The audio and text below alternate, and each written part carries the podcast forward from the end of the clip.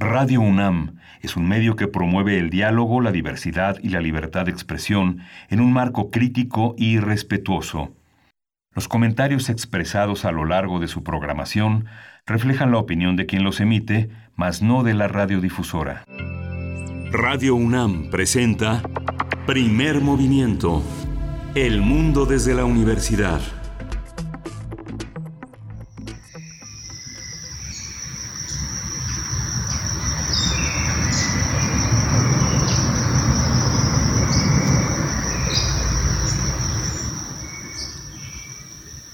Días, bienvenidos, bienvenidas. Iniciamos primer movimiento cuando son las 7 de la mañana con 5 minutos en este jueves 23 de abril y les compartimos esa postal sonora desde el jardín de Radio UNAM, los pajaritos que cantan esta mañana ahí en Radio UNAM. Pues bueno, un poco porque estamos extrañando salir a nuestros lugares, a nuestros espacios y queremos compartir con ustedes pues esas postales sonoras que estaremos compartiendo, pues estaremos transmitiendo y sonando a lo largo de estos días de confinamiento. En este día 23 de abril, que es el Día Internacional del Libro, una celebración impulsada por la UNESCO desde 1988 para fomentar la lectura, la industria editorial y también hacer visible el derecho de autor yo soy Berenice Camacho y le doy la bienvenida a mi compañero Miguel Ángel Quemain. ¿Cómo estás, Miguel Ángel? Buenos días. Hola, Berenice. Pues extrañando también el sonido de los pajaritos allí en las instalaciones de Radio UNAM y su periferia.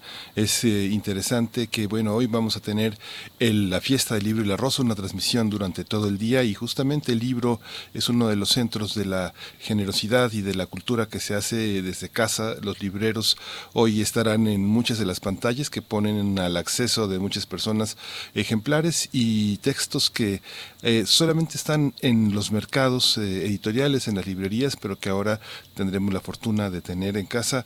Y bueno, le damos también la bienvenida a la Radio Universidad de Chihuahua, con quien nos conectamos todos los días en Ciudad Juárez de 7 a 8, de, de, de 6 a 7 de la mañana, en Cuauhtémoc y Chihuahua de 7 a 8. Y bueno, les damos la bienvenida a nuestros compañeros, participen, cuéntenos cómo les va con el aislamiento por allá en el super norte del país. Berenice. Así es, pues bueno, también que todos los que nos escuchan, mm, si quieren, nos pueden enviar sus eh, recomendaciones literarias en este Día Internacional del Libro. Recuerden que a, partir de las 11 de la mañana inicia la fiesta del libro y la rosa, su décima segunda edición que solamente por esta ocasión pues será vía digital a través del canal de YouTube de Literatura UNAM. Ahí lo pueden seguir, un pequeño discurso inaugural inicial pues a las 11 de la mañana a cargo de Jorge Volpi, el coordinador de difusión cultural, y después de ahí pues una serie de mesas de charlas que podrán disfrutar durante todo el día, este día jueves. Y pues bueno, vamos a tener hoy aquí en primer movimiento un jueves gastronómico. Conversaremos con Rodrigo Llanes. Él es chef e historiador. Ustedes ya lo conocen, ha estado con nosotros en muchas ocasiones. Y en esta ocasión nos habla de los alimentos que podemos preparar y consumir en tiempos de aislamiento, porque a veces pues hacemos tal vez una compra mucho más grande por los alimentos podemos tener en casa que sean un poco más duraderos, qué proceso darles para que continúen eh, con más vida en nuestros hogares. Así es que bueno, esto para el arranque de esta mañana de jueves. Vamos a tener también eh, la presencia del Observatorio Astronómico, esta nueva sección que tenemos eh, a, cargo a Gloria Delgado Inglada, la doctora Gloria Delgado Inglada, y vamos a hablar del cumpleaños número 30 del Hubble, este eh, telescopio espacial que hace 30 años fue una enorme novedad y ocupó las primeras planas de toda la prensa mundial. Y también, bueno, ayer, el día de ayer fue el Día Internacional de la Tierra. Conversaremos con Luis Zambrano, él es biólogo, acerca de lo que significa este día, también de aquellas eh, postales visuales que hemos visto a lo largo del globo sobre los animales silvestres saliendo pues a tomar los espacios urbanos, los, los, espacios humanos que ahora están pues desiertos y que se dan esas libertades y esas posibilidades, perdón, la fauna para eh, pues regresar a esos espacios, a esos lugares tanto en el agua como en la tierra. Sí, vamos a tener también la discusión de los planes económicos de Banjico, el Banco de México y del gobierno federal ante la COVID que presentó ayer el presidente de la República. Lo vamos a conversar con un experto que desde hace mucho tiempo está vislumbrando el futuro económico del país. Él es Enrique Provencio, quien coordina el proyecto Informe del Desarrollo en México que presentó la UNAM desde el año pasado.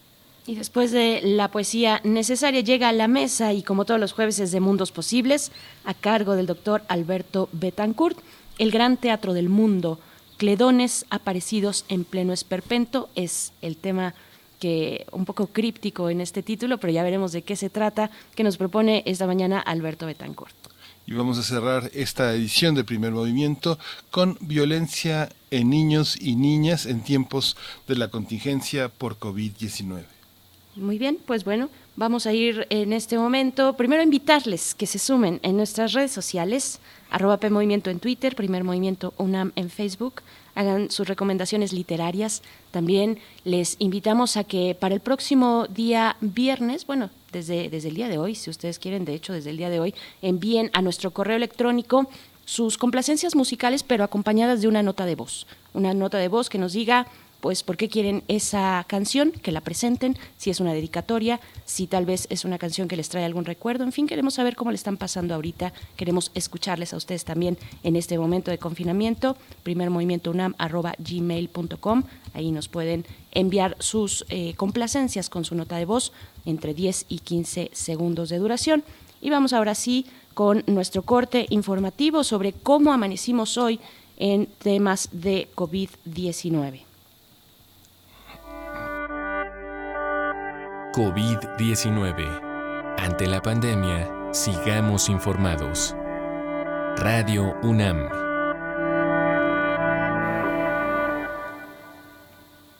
El presidente Andrés Manuel López Obrador presentó un plan de 11 puntos ante la emergencia sanitaria y económica por la pandemia de la COVID-19. Las medidas contemplan la desaparición de 10, de 10 subsecretarías, la reducción de salarios de altos funcionarios, posponer gastos de gobierno, entre otros. Es un amplio panorama.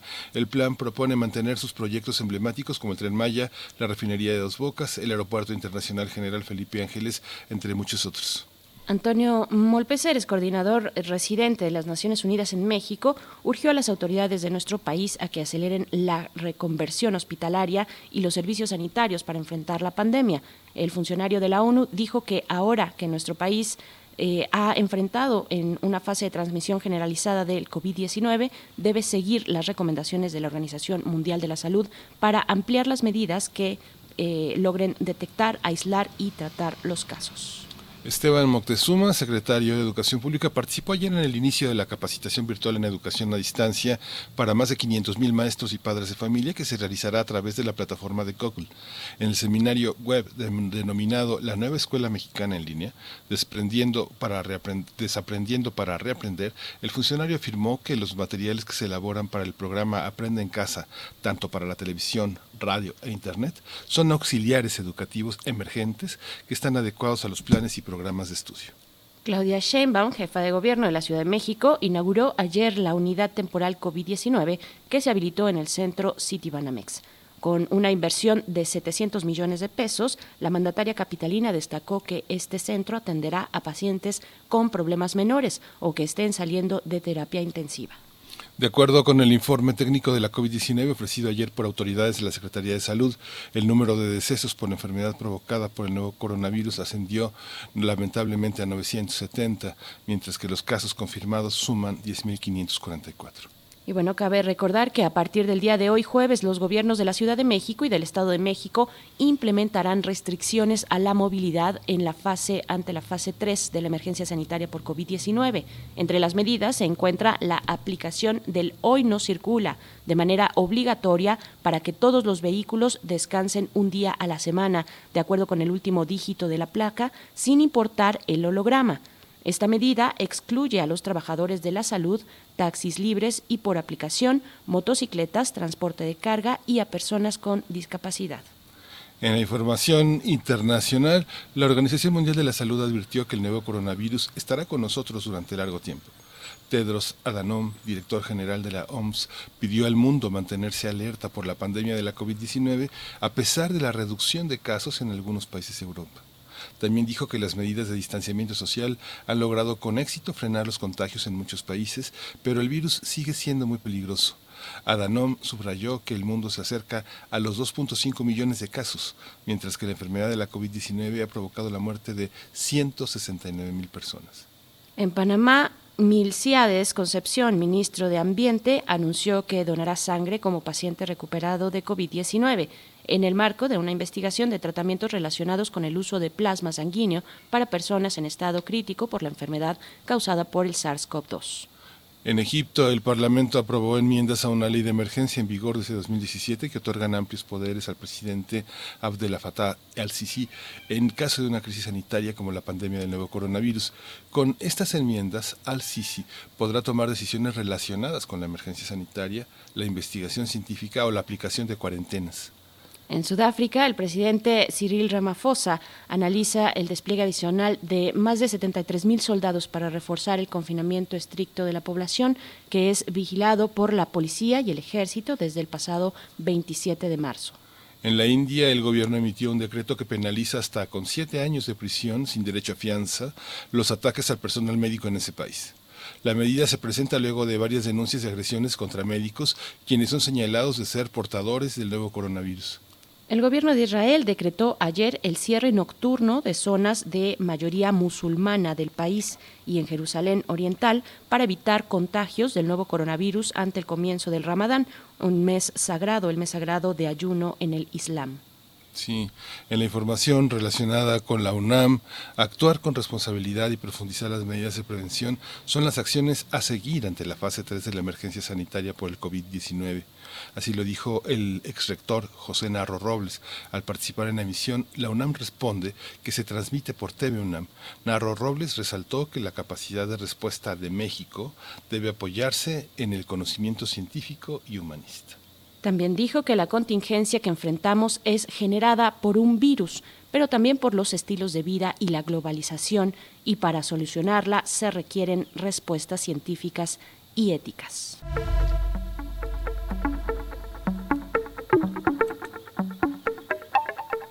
Tenemos recomendaciones culturales. Eh, descarga Cultura UNAM en la colección Letras Mexicanas a través de sus autores, disponible en la plataforma en línea Descarga Cultura UNAM.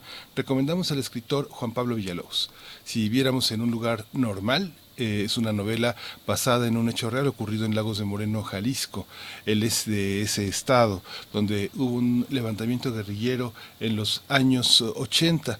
En medio de esa alteración social, las preocupaciones de un adolescente deambulan entre encontrar a sus dos hermanos perdidos, el saber si algún día dejarán de ser pobres y cuántas quesadillas le tocarán en la cena. Eso está en Descarga Cultura UNAM, en voz de Juan Pablo Villalobos. Y también eh, a partir de la programación de hashtag Cultura UNAM en Casa, creada por la Coordinación de Difusión Cultural de la UNAM, en estos días, del jueves 23 del día de hoy hasta el 30 de abril, Libros UNAM nos ofrece el 30% de descuento en libros impresos, así como envío gratis a todo el territorio nacional. Ustedes pueden encontrar pues todas las ofertas de publicación en libros.unam.mx y también en publicaciones.unam.mx mx diagonal servicios. Y Libros UNAM eh, de acceso abierto se llama Open Access eh, de una manera internacional en inglés. El portal de Libros UNAM Open Access es una plataforma que integra el catálogo de los libros electrónicos de las entidades académicas y dependencias universitarias que se publican y distribuyen de forma libre y gratuita. En esta ocasión recomendamos Lección de Cocina de Rosario Castellanos. En este relato deja muy claro su postura sobre el rol femenino a través de una analogía entre la cocción de un trozo de carne y las implicaciones del matrimonio, siempre con un dejo de humor e ingenio verbal. Esta descarga se puede adquirir en librosunam.mx. Es libros o a openaccess.unam.mx y ahí encontrará una amplia variedad de libros, pero le recomendamos hoy Lección de Cocina de Rosario Castellanos. Muy bien, pues ustedes háganos también sus recomendaciones literarias en este día del libro y no se pierdan a partir de las 11 de la mañana la fiesta del libro y la rosa en formato digital a través del canal de YouTube de Libros UNAM, ahí lo van a poder encontrar. Y pues bueno, vamos a ir con música, vamos a ir con música, son las 7 de la mañana con 19 minutos.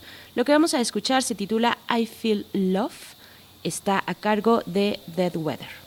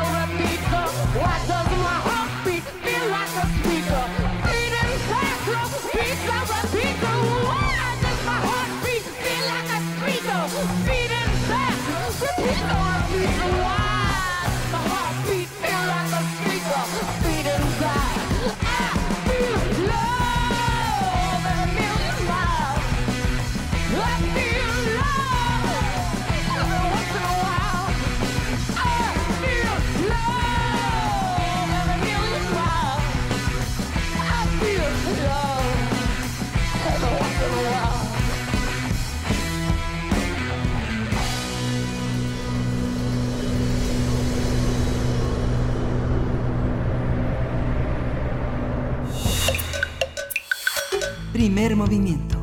Hacemos comunidad. Jueves gastronómico. Según las estadísticas respecto al número de defunciones por COVID-19 en México, un gran porcentaje mostraba antecedentes de obesidad, hipertensión arterial y enfermedades renales. Frente a la tercera fase de la contingencia, pareciera todo un reto lograr una alimentación balanceada, productos frescos y bajos en grasas y conservadores. Sin embargo, optar por una dieta balanceada suma de manera directa los esfuerzos por mantener nuestro bienestar y la salud en este periodo. Al respecto, la Alianza por la Salud Alimentaria ha propuesto algunas recomendaciones para mantener una buena alimentación en el marco del confinamiento. Se aconseja evitar el consumo de productos ultraprocesados como galletas, cereales, azucarados, embutidos, dulces y sopas envasadas Preparar nuestros propios alimentos es posible dado el tiempo que se permanecerá en casa. Además, los jugos, néctares, refrescos y productos lácteos saborizados deberán evitarse, puesto que no aportan ningún valor nutricional y son altos en azúcares y calorías. En este sentido, también se sugiere surtir la despensa de tiendas y mercados cercanos al domicilio, esto con el fin de evitar lugares concurridos, apoyar a pequeños negocios y evitar desplazamientos largos. Los productos básicos asequibles que se recomiendan suelen ser arroz, pasta, lentejas, habas, frijoles y también es indispensable consumir frutas y verduras que contribuyan a fortalecer el sistema inmunológico así como moderar el consumo de alimentos de origen animal. Ante las medidas implementadas contra el nuevo coronavirus, hablaremos sobre cómo alimentarnos de manera sana y asequible desde casa. Nos acompaña Rodrigo Llanes, él es chef e historiador, director de la Escuela de Oficios Gastronómicos El Goloso Mestizo, articulista de la revista Animal Gourmet y colaborador del Programa Universitario de Alimentos, el PUAL, por sus siglas. Y nos da mucho gusto poder saludarte una vez más. Ya hacía tiempo que no estábamos aquí contigo. Rodrigo Llanes, ¿cómo te encuentras? Buenos días. buenos días, buenos días, Miguel Ángel. Pues Hola Rodrigo, eh, pues eh, tú que eres un visitante asido y haces las compras en muchas ocasiones directamente en los mercados, ¿cómo escoger, cómo eh, hacer un, un menú, una planeación con este tipo de propósito de mantenerse en casa, tener productos duraderos y sustanciosos? Pues mira, lo primero que recomendaría es hacer una, una planeación de lo que queremos comer. Ya escuchamos varias eh, recomendaciones en torno a lo que debemos de moderar o evitar, como son estos alimentos ultraprocesados, y que eh, normalmente lo que resuelven es la, ¿cómo decirlo?, la, la prisa que nos da de repente por beber algo, comer algo de forma rápida y inmediata. Y pues como ahora estamos en confinamiento y estamos quizás ahorrando los traslados a nuestro trabajo, aunque estemos haciendo eh, el llamado home office, eh, lo que tenemos ahora es, por primera vez quizás en, mucho tiempo, eh, tiempo para dedicarme a la alimentación. Y quizás esta oportunidad nos pueda generar hábitos virtuosos para que en un futuro nuestra alimentación sea cada vez mejor.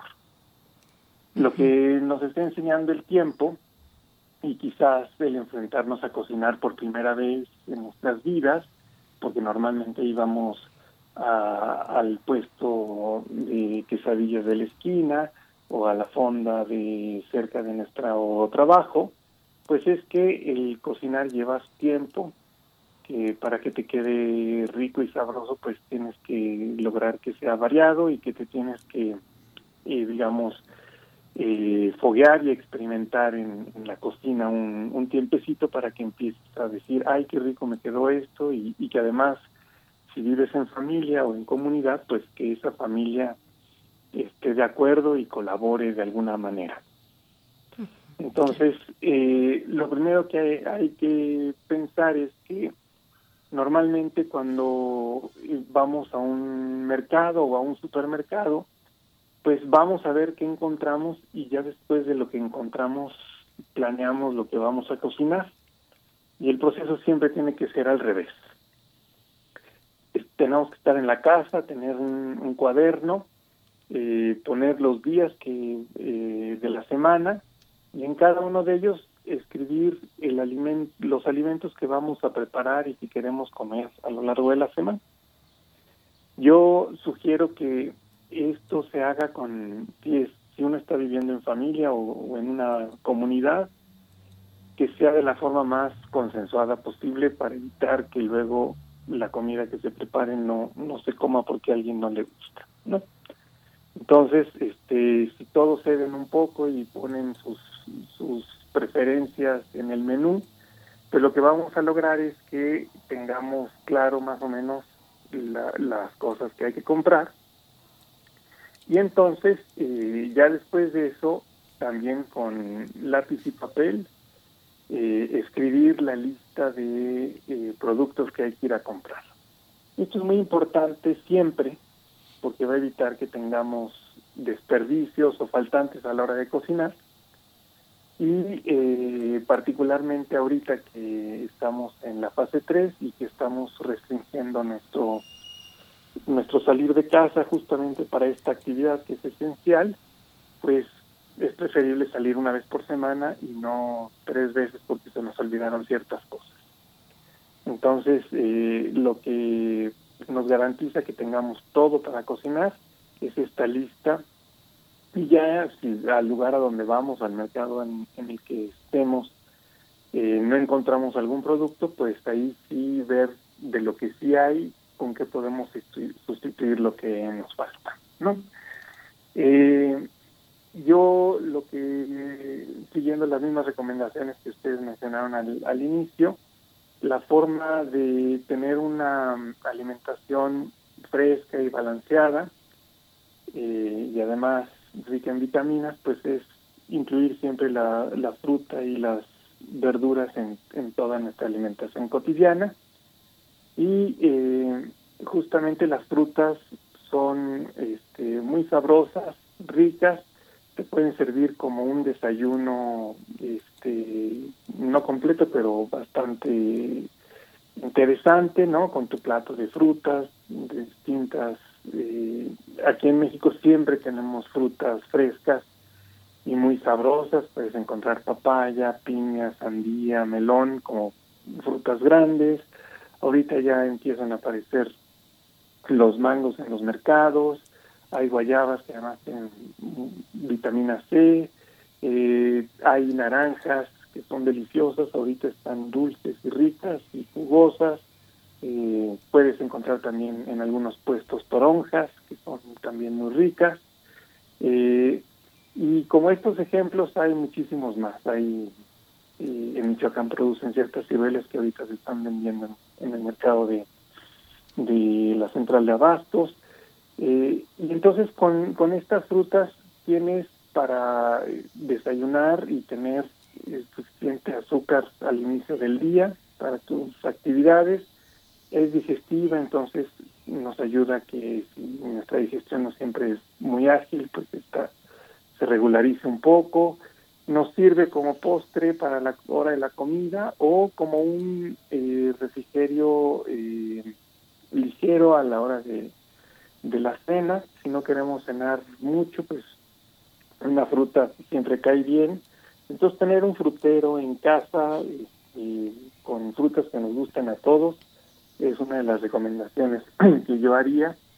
Y además, eh, si uno compra la fruta en, en los mercados, y sobre todo este, en mercados que venden productos locales, pues vamos a encontrar que no, no, no son caras, siempre va a haber algo accesible, ¿no? Y hay que aprender un poco a, a balancear un poco el presupuesto y el antojo, porque pues normalmente ciertas frutas que son grandes y son como eh, rendidoras.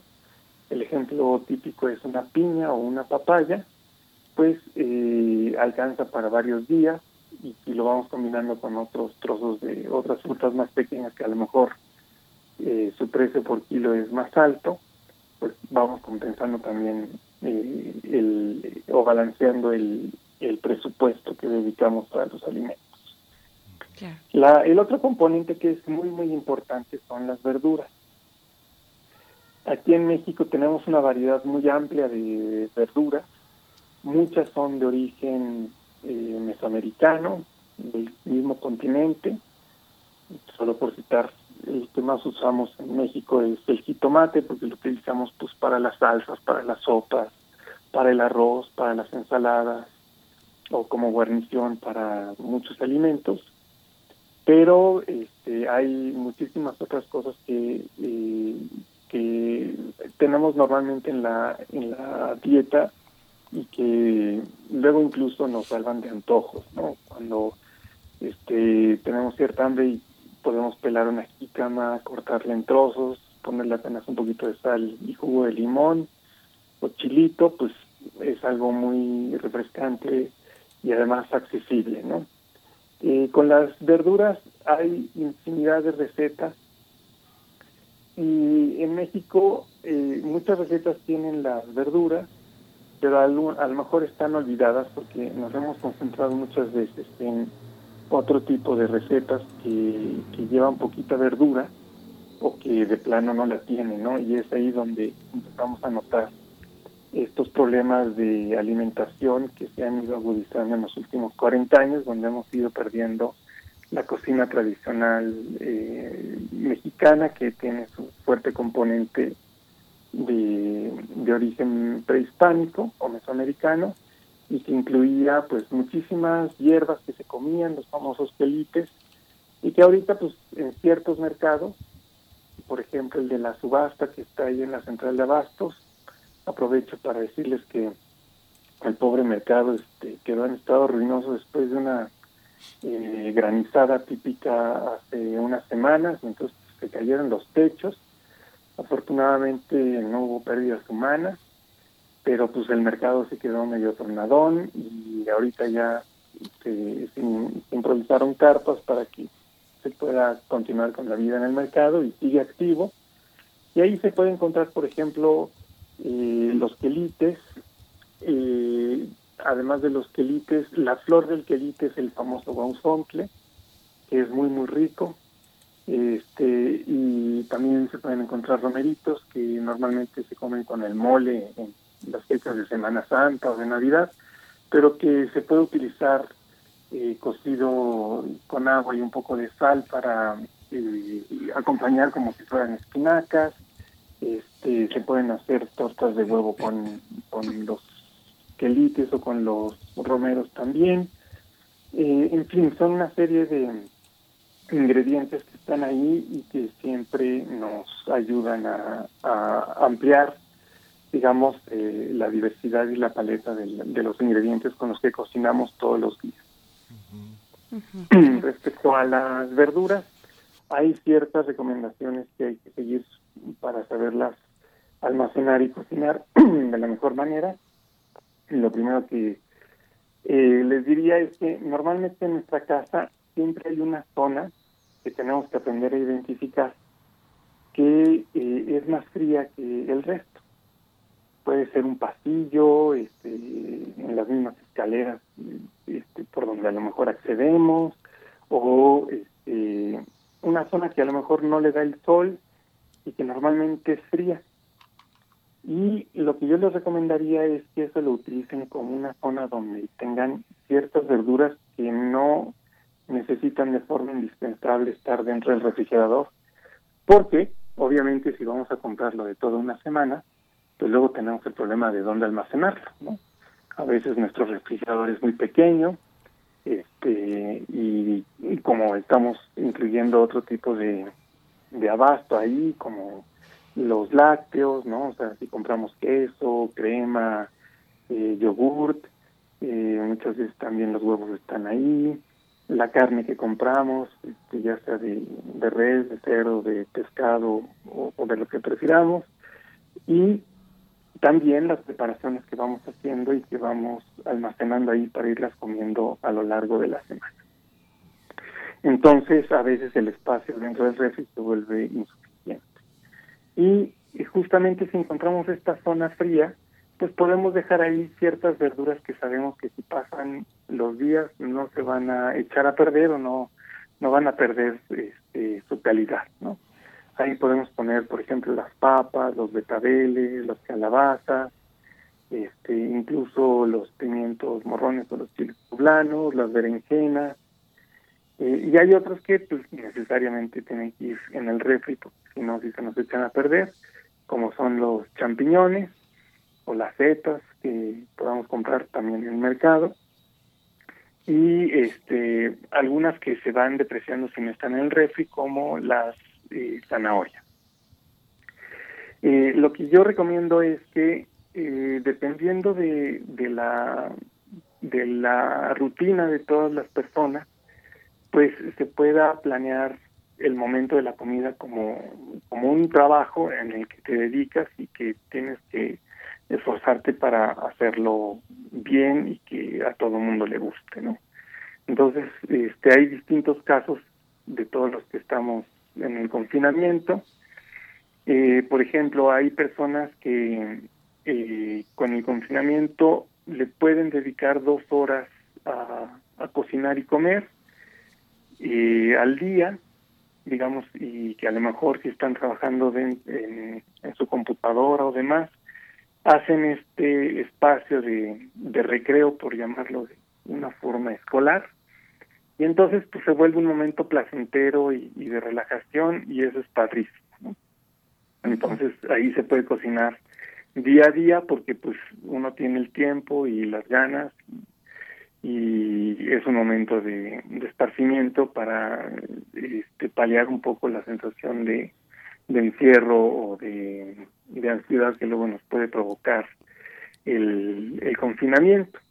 Entonces, pues ahí sí, este, uno tiene ya su, su menú planeado y pues ahora sí que, como ciertos amigos dicen, pues ¿y hoy qué toca? No, pues hoy vamos a hacer un arroz y vamos a acompañarlo con este verduras al curry o alguna cosa así. Entonces se vuelve un momento rico en el que se va este, cocinando, comiendo y es un momento de disfrute. No todos estamos luego en esa, en esa posición porque en el confinamiento pues el trabajo de oficina dentro de la casa se vuelve muy exigente y los tiempos cortos y si además tenemos que cuidar a otras personas como pueden ser este los niños o los adultos mayores pues se vuelve una cosa un poco más complicada. Entonces si si esa es la circunstancia en la que estamos viviendo el el confinamiento lo que yo les recomiendo es que cocinen en un día para varios días más, ¿no? Digamos como para unos cuatro días y que justamente con la planeación que hicieron de los menús, pues sepan que tienen que hacer cuatro sopas, cuatro guisados, este, dejar quizás las verduras listas para que se puedan consumir en una ensalada.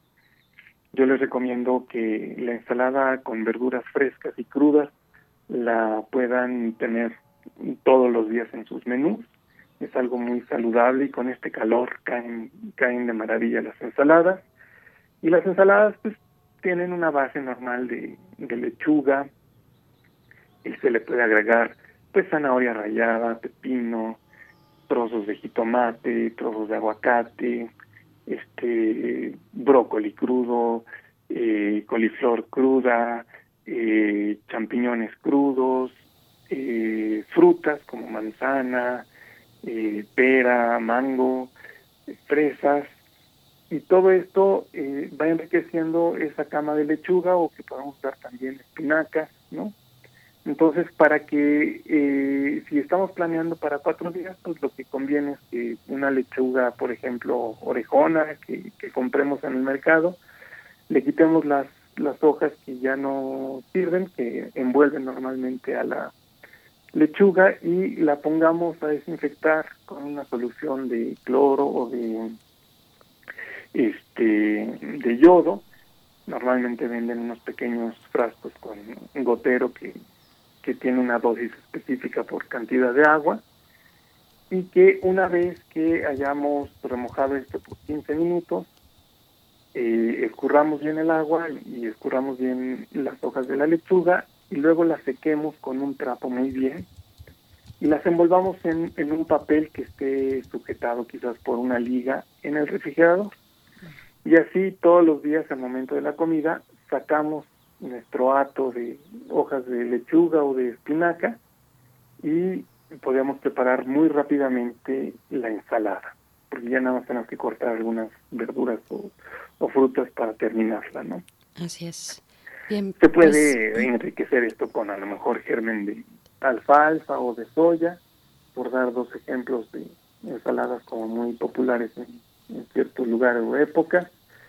Y este una de las recomendaciones también es que eh, cuando lleguen con la compra, eh, laven todas las frutas y las verduras con agua y jabón y las escurran bien y luego las sequen con el trapo con el que secan la, los platos, sequen muy bien todas esas verduras porque si quedan eh, mojadas, corren el, el peligro de eh, podrirse rápidamente, ¿no? Entonces es muy importante que limpias, estén bien secas y en su lugar para almacenarse, ¿no?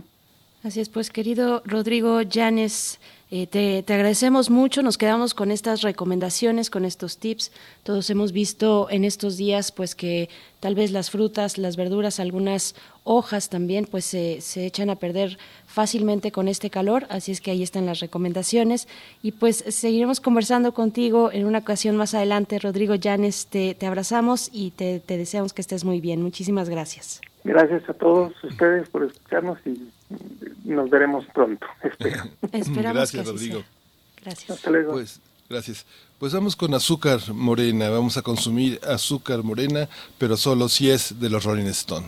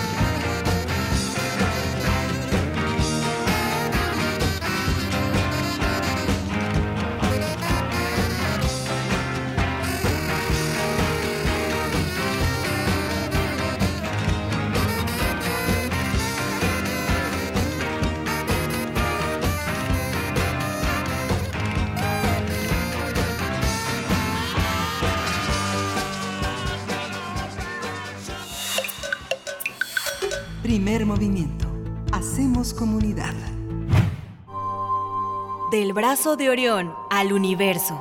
Observatorio Astronómico. Y está con nosotros en Observatorio Astronómico Gloria Delgado Inglada. Eh, Gloria, buenos días, ¿cómo estás? Muy buenos días, Miguel Ángel Ibere, y a todos los que nos escuchan. Muy bien, gracias. Gracias, Hoy- querida doctora Gloria Delgado Inglada. Hay que decir, investigadora del Instituto de Astronomía de la UNAM, a cargo de esta sección, que eh, pues hoy nos hablará de los 30 años, el cumpleaños número 30 del telescopio espacial Hubble. Cuéntanos, querida Gloria. Muy bien. Pues, pues sí, como dices, estamos de celebración porque mañana se cumplen 30 años de que este telescopio espacial fue lanzado. Eh, en concreto, el 24 de abril de 1990, a, eh, a bordo de la lanzadera Discovery, despegó, bueno, esta lanzadera despegó de Cabo Cañaveral y llevaba consigo pues al telescopio espacial que fue desacoplado al día siguiente y entonces quedó en una órbita a 575 kilómetros de la superficie terrestre. Desde ahí el telescopio tarda unos 96 minutos en dar una vuelta a la Tierra. Para que se hagan una idea de su tamaño, el diámetro del espejo es de 2.4 metros. Es un poquito menos que el tamaño de la persona más alta del mundo. Y bueno, quiero ir ahora a los inicios del telescopio. Eh, todo comenzó entre 1922 y 1923, cuando Edwin Hubble midió las distancias y las velocidades de algunas galaxias usando un telescopio de 2.5 metros en la Tierra. Y ese trabajo culminó con el descubrimiento de la expansión del universo. Es decir, entonces se tuvo constancia de que las galaxias, con sus estrellas, se están alejando unas de otras y a mayor velocidad cuanto más lejos están. Este descubrimiento fue muy, muy relevante, cambió nuestra visión del universo. Entonces muchos astrónomos pensaban que el universo era estático, ¿no? nos vamos a dar un salto hasta 1946, cuando el astrónomo Lyman Spitzer escribió un documento que por ahí pueden encontrar en, la red, donde él planteaba las ventajas de tener un observatorio extraterrestre para poder estudiar el medio interestelar, la radiación solar y también otras estrellas.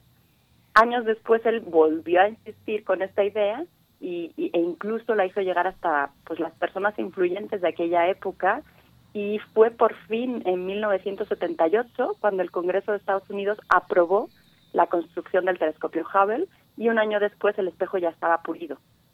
En el año 1983 la NASA decide nombrar oficialmente al telescopio espacial como telescopio espacial Hubble en honor a Edwin Hubble por los numerosos aportes que había hecho a la astronomía. Durante el diseño y la construcción del telescopio, pues tuvieron que enfrentar muchísimos eh, retos muy grandes, como por ejemplo, eh, pues los ingenieros tenían que imaginar que dos astronautas, enfundados en sus enormes e incómodos trajes espaciales, debían de ser capaces de dar mantenimiento y hacer las reparaciones al telescopio a cientos de kilómetros de la Tierra, ¿no? Hay un libro muy interesante sobre la astronauta Kathleen Sullivan, que fue una de los miembros de la tripulación a bordo del Discovery, y ella cuenta que buscaron que las herramientas y los componentes fueran eh, realmente sencillos. Por ejemplo, eh, fue en esa, en esa época cuando se estandarizó un tipo muy particular de tornillo, que parece ser que es muy, muy fácil de desatornillar estando en órbita, pero suficientemente fuerte como para resistir eh, el viaje, por ejemplo. Desde entonces la NASA ha usado este, tornillo, este tipo de tornillo en el transbordador y también en la estación espacial. Otro desarrollo que me parece muy interesante es el de la plataforma móvil, que también se llama sistema de fijación de pies, que lo que actúa como si fuera la gravedad para los astronautas y anclando sus pies y permitiendo así que puedan eh, pues realizar las tareas de reparación. Todo esto es muy interesante, pero no todo fue tan bonito. Seguro que muchos ya conocen la historia de que semanas después del lanzamiento resultó que el telescopio era miope. La forma del espejo era errónea. Era un poco, muy poquito, más plana de lo que debería, pero lo suficiente para que el telescopio, que había costado varios millones de dólares, pues solo pudiera proporcionar imágenes borrosas. Así que podemos imaginar a los científicos e ingenieros de la NASA completamente deprimidos y frustrados por este error y pensando en cómo resolverlo. Lo bueno que, que este, eh, este tipo de personas tienen mucha imaginación y en lugar de modificar el espejo del telescopio, que sería pues, algo realmente complicado, lo que hicieron fue más ingenioso y se le puso una especie de gafa, en concreto un par de espejos pequeños en un extremo cuya misión era enfocar la luz. Y entonces, a partir de ese momento, pudimos empezar a comenzar eh, a, a, disfrutar, a aprender y a sorprendernos con las imágenes y con todo lo que el Hubble nos mostró del universo, que ha sido muchísimo. En un momento voy a contar. Eh, cada cierto tiempo se hace un recuento de, de, los principales hallazgos del Hubble, a los 10 años, a los 20, a los 25. Así que yo estoy segura que en estos días pueden estar atentos que vamos a encontrar varias recopilaciones. Yo voy a mencionar aquí algunos porque me parecen curiosos, raros o porque yo no los conocía. Una de las primeras imágenes llamativas que llegó del Hubble fue el impacto del cometa Shoemaker-Levy 9 con Júpiter. Es algo que ya sabemos que sucede y que ha sucedido mucho, sobre todo en los inicios del sistema solar. Pero lo que es sorprendente es, es que realmente es muy baja la probabilidad de poder presenciarlo. Se estima que un cometa choca con un, contra un planeta una vez cada mil años. Así que gracias a Hubble pues fuimos afortunados y pudimos verlo. También el telescopio nos ha mostrado que casi todas las galaxias tienen un agujero negro en el centro. Y además con sus datos podemos saber que la formación y la evolución de una galaxia y su hoyo negro están muy, muy ligados. Esto es algo que todavía se sigue estudiando. Ya hablé antes de la expansión del universo probada por Hubble, pues el telescopio ha podido medir el ritmo actual de esta expansión. Esto se conoce como la constante de Hubble y a partir de este número podemos conocer la edad del universo. Un área en el que también ha sido crucial el telescopio es en el estudio de la composición química de planetas, estrellas, nebulosas. Es decir, sus datos, en particular los espectros que nos proporcionan, nos permiten conocer qué elementos químicos hay en diferentes regiones del universo y en qué cantidad. Más que un descubrimiento, hay una imagen que seguro muchos de ustedes van a visualizar ahora en su cabeza y es esta que se llama imagen de campo profundo del Hubble. En ella se ve un campo de cielo que en realidad es muy, muy pequeño, pero está poblado de galaxias. Se obtuvo en 1996, después de sumar muchísimas exposiciones, y lo que nos revela es que el universo es vasto y es inmenso. No teníamos en ese momento eh, esa idea de que estaba tan, tan poblado, ¿no? Sobre todo cuando vemos al cielo y vemos esos pequeños espacios oscuros, ¿no? Entre las estrellas. Bueno, el telescopio también tuvo que ver en 2006 con lo que se considera una de las evidencias más directas de la existencia de materia oscura. Se obtuvo con datos de ese telescopio en el cúmulo de galaxias que se conoce como Bullet. Y uno de los resultados que aparece en casi todas estas listas es el del descubrimiento de la expansión acelerada. Es decir, no solo el universo se expande, sino que lo hace de forma acelerada desde hace 5 mil millones de años. Aquello que provoca esta expansión acelerada, que no sabemos todavía qué es, se le llama energía oscura. Y este descubrimiento se logró con datos de este telescopio, también de otros telescopios en Tierra y de lo que se conoce como el fondo de microondas, que es una emisión que nos llega desde el Big Bang. Y ahora quiero darles unos números sobre el telescopio. Se estima que ha costado en total, incluyendo las misiones de servicio, varios miles de millones de dólares. Se han realizado cinco de estas misiones de servicio, la primera en 1993 para corregir el problema de la miopía, y aquí los quiero invitar a que busquen en Internet, hay una imagen sobre la galaxia espiral M100 antes y después de esta misión, y la diferencia, como verán, es increíble. Después eh, hubo otras misiones de mantenimiento en el 97, 99, 2002 y 2009. En la última de ellas se sustituyeron los giroscopios, que son una especie de ruedas que permiten orientar y estabilizar el telescopio. Se pusieron unos nuevos. Después hubo problemas de nuevo con ellos, uno dejó de funcionar mucho tiempo y al final, pues es chistoso, pero la manera en que lo repararon fue con el típico apagar todo y volver a encender. Maravillosamente se pusieron en marcha. Eh, ha habido 16 astronautas que pasaron un total de casi 166 horas reparando y mejorando el telescopio. Actualmente la sensibilidad del telescopio es tres veces mejor que al inicio de la misión. Las cámaras son 100 veces mejor y el espectrógrafo 10 veces mejor. Los expertos dicen que en realidad ya queda poco del Hubble original porque se ha ido tuneando a medida que la tecnología en la Tierra ha ido mejorando. Y para que se hagan una idea de por qué se considera que es uno de los telescopios más productivos, este telescopio ha generado más de 1.5 millones de observaciones del espacio. Quiero mencionar brevemente al que será el relevo del Hubble. Es el telescopio James Webb. Estará a 1.5 millones de kilómetros de la Tierra, es decir, muy lejos, no se va a poder no va a poder recibir visitas de astronautas, pero la región es más tranquila y eso pues es bueno para el telescopio. Este telescopio, este nuevo telescopio espacial tiene un espejo de 6.5 metros de diámetro y bueno, va a poder ver objetos más lejos y más débiles. El lanzamiento está previsto para el 30 de marzo del año que viene, pero vamos a ir viendo qué pasa porque las fechas se han ido moviendo algunas. Y para terminar, lo que quiero es invitarlos a revisar las redes sociales eh, del Instituto de Astronomía, porque tenemos pues muchas imágenes, videos e información, pero también, eh, por ejemplo, en la página de la NASA, que obviamente a pesar de todo se han decidido a celebrar este 30 aniversario por todo lo alto y pueden encontrar muchísimos documentales, imágenes preciosas y va a haber varios eventos también en Estados Unidos y en Europa. Así que los invito a, a recordar lo que disfrutamos cada vez que vemos una de estas imágenes de este telescopio. Pues Quedamos invitados e invitadas, doctora Gloria Delgado Inglada. También podríamos sugerirles que si tienen cuenta de Instagram, se acerquen a precisamente la cuenta del Hubble, que es NASA Hubble así lo pueden encontrar y bueno, maravillarse de verdad con la calidad de estas imágenes de las distintas galaxias y todo lo que alcanza a ver este ojo que tenemos en el espacio, el Hubble que cumple 30 años y pues muchas gracias por compartir esta historia y, pues festejemos, festejemos viendo, eh, acudiendo a la página del Instituto de Astronomía de la UNAM y buscando estas maravillosas, maravillosas imágenes. Muchas gracias, doctora Gloria eh, Delgado. Te escuchamos dentro de 15 días. Muchas gracias a ustedes. Hasta luego.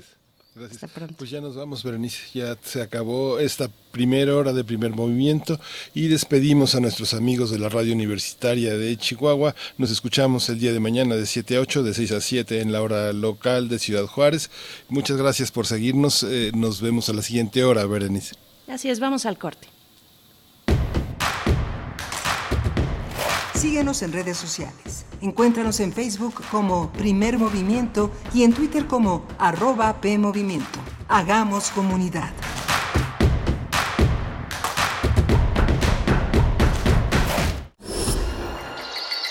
Creemos en un mundo donde se escucha toda la música. Toda la música. Donde el conocimiento esté abierto al mundo. Donde se ame de todas las formas. Ese mundo es posible y vamos a pelear por él. Resistencia modulada. De lunes a viernes de las 20 a las 23 horas por el 96.1 de FM, Radio UNAM. Experiencia sonora. La distancia no nos impide hablar. No nos impide aprender. Y tampoco nos impedirá celebrar. La fiesta del libro y la rosa llega hasta ti desde el canal de YouTube de Libros UNAM. Con 11 horas continuas de programación cultural, festejando el placer por la lectura. Charlas, literatura, performance, teatro e invitados especiales de distintas partes del mundo. Almudena Grandes desde España. Gabriel Pacheco desde Italia. Mariana Enríquez desde Argentina, entre otros escritores. Además, descuentos en distintos sellos editoriales con envío gratuito a todo el país. Jueves 23 de abril, desde las 11 de la mañana, a través del canal de YouTube de Libros UNAM. Consulta la programación en fiesta del libro y la rosa.unam.mx. La ignorancia alimenta el miedo. La lectura nos libera de él. Libros UNAM. Hay quienes no se están quedando en casa. No los ves, pero puedes sentir su generosidad y valor. Doctoras, médicos, enfermeros, periodistas, repartidores. Personas que dan servicio de transporte público, seguridad, luz, agua y basura. En México siempre rendimos homenaje a nuestras y nuestros héroes. Hoy reconocemos a quienes están cuidándonos ahí afuera. Para cuidarnos contamos todas. Contamos todos. INE. La sociedad mexicana tiene su modo de vida. En ella surgen problemáticas que esperan ser vistas y analizadas por las mismas personas que la conforman. Socialicemos las perspectivas y propongamos soluciones. Radio UNAM y la Escuela Nacional de Trabajo Social te ofrecen un espacio para el diálogo en Vida Cotidiana, Sociedad en Movimiento, con Ángeles Casillas, todos los viernes a las 16 horas por el 96.1 de FM. Al observar nuestras prácticas, comprenderemos el entorno. Radio UNAM, Experiencia Sonora.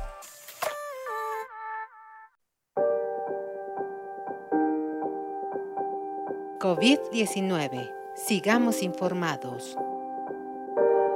Doctor Mauricio Rodríguez, vocero de la Comisión de la UNAM para el COVID-19. Se han anunciado muchos esfuerzos de grupos que están trabajando para desarrollar una vacuna. Lo, el mejor de los escenarios podría tener una vacuna dentro de 12, 15 meses. Las vacunas tienen que cumplir con unos procedimientos regulatorios muy estrictos para garantizar la seguridad y la eficacia de las mismas y hasta que se demuestra que son seguras y que son efectivas eh, se, se pueden utilizar así de forma masiva. Entonces, el otro problema que se enfrenta con el de las vacunas es que ya que esté disponible una vacuna que tendrá una capacidad de producción límite, o sea, no es no es que van a poder producir toda la que se necesite, sino que solo la que se pueda producir por la plataforma que se use. Y los criterios de uso de esa vacuna, pues también serán un factor a considerar. Por ejemplo, los que tendrán prioridad para ser vacunados, pues será el personal de salud que atiende a los enfermos. Y entonces, cuando piensas en cuántos son ellos, pues ya son varios cientos de millones en todo el mundo. Y después, pues quiénes serán los que sigan en la prioridad y entonces pues al final resulta que una plataforma de vacunación eh, así como la concebimos actualmente pues está un poco lejana y, y, puede ser que nos tardemos en tenerla no sobre sí. esto de desarrollo de nuevas de nuevas alternativas terapéuticas eso sí pudiera tener una aplicabilidad pronto porque justamente lo que se está ensayando es utilizar medicamentos que ya existen, que ya se conocen, que ya, eh, que ya se usan, aplicándolos a la infección por el coronavirus, a la enfermedad por el coronavirus. Entonces, ahí sí podríamos tener pronto, en un par de meses, algunos resultados que ya digan con mucha con mucha mayor certeza si algunos tratamientos sirven o no sirven y eso podría ser un elemento ya de ganancia para poder eh, contender con la epidemia cuando menos en cuanto al tratamiento de las de los enfermos. Algunos antibióticos que se los están también queriendo poner ahí básicamente la citromicina eh, y la hidroxicloroquina que pues es un medicamento que tiene otro mecanismo de acción pero que se usa para la malaria y para algunas enfermedades autoinmunes. Entonces eh, estos estos medicamentos pues se están ensayando y en, pues en breve esperamos que tengamos algunas algunos avances para poder tener pues definiciones científicas robustas que nos permitan incorporarlo a las guías de práctica clínica. COVID-19. Ante la pandemia, sigamos informados. Radio UNAM, Experiencia Sonora.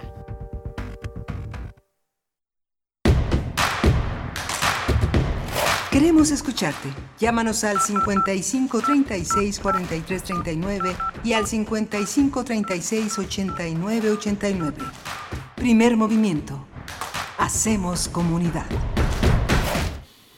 Hola, buenos días. Hoy es jueves 23 de abril, son las 8.05 de la mañana y estamos en la Ciudad de México desde distintos puntos, conduciendo Berenice Camacho y Miguel Ángel Quemain aquí en primer movimiento.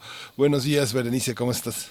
Hola, ¿cómo estás, Miguel Ángel Quemain? Muchas gracias. Pues sí, estamos a la distancia, pero continuamos pues en estas transmisiones desde primer movimiento. La UNAM no para, la UNAM eh, continúa de manera eh, virtual y uno de los ejemplos de esto pues es lo que se llevará a cabo el día de hoy. Se va a celebrar pues la fiesta del libro y la rosa en una versión pues reducida eh, pero por para no dejar tampoco de festejar. Ya se había por ahí de mediados del mes de marzo se había suspendido se había cancelado en realidad no nos habían dado alguna fecha para reponerla, pero bueno, afortunadamente tenemos hoy la posibilidad de disfrutar un poco, un poco de lo que se había planeado con anterioridad en la fiesta del libro y la rosa, así es que ustedes pueden acercarse a partir de las 11 de la mañana a eh, la cuenta de YouTube de Libros UNAM. La cuenta de YouTube Libros UNAM, ahí van a poder encontrar pues toda la transmisión, todo se va a concentrar ahí, así es que no tienen que moverse hacia otros lugares, hacia otros, otras páginas,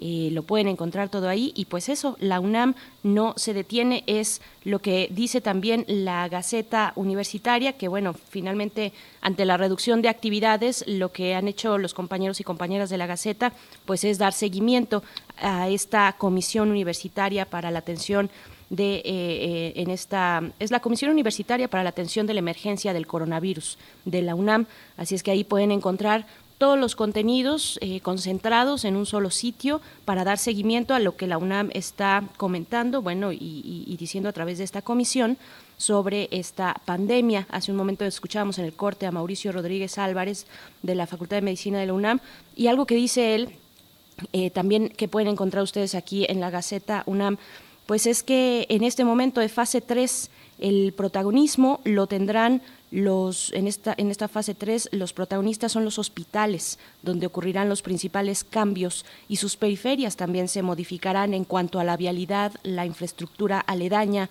para reforzar la seguridad de esas zonas. Así es que bueno, eh, les invitamos a que se den una vuelta por la Gaceta Universitaria que concentra toda esta información, Miguel Ángel.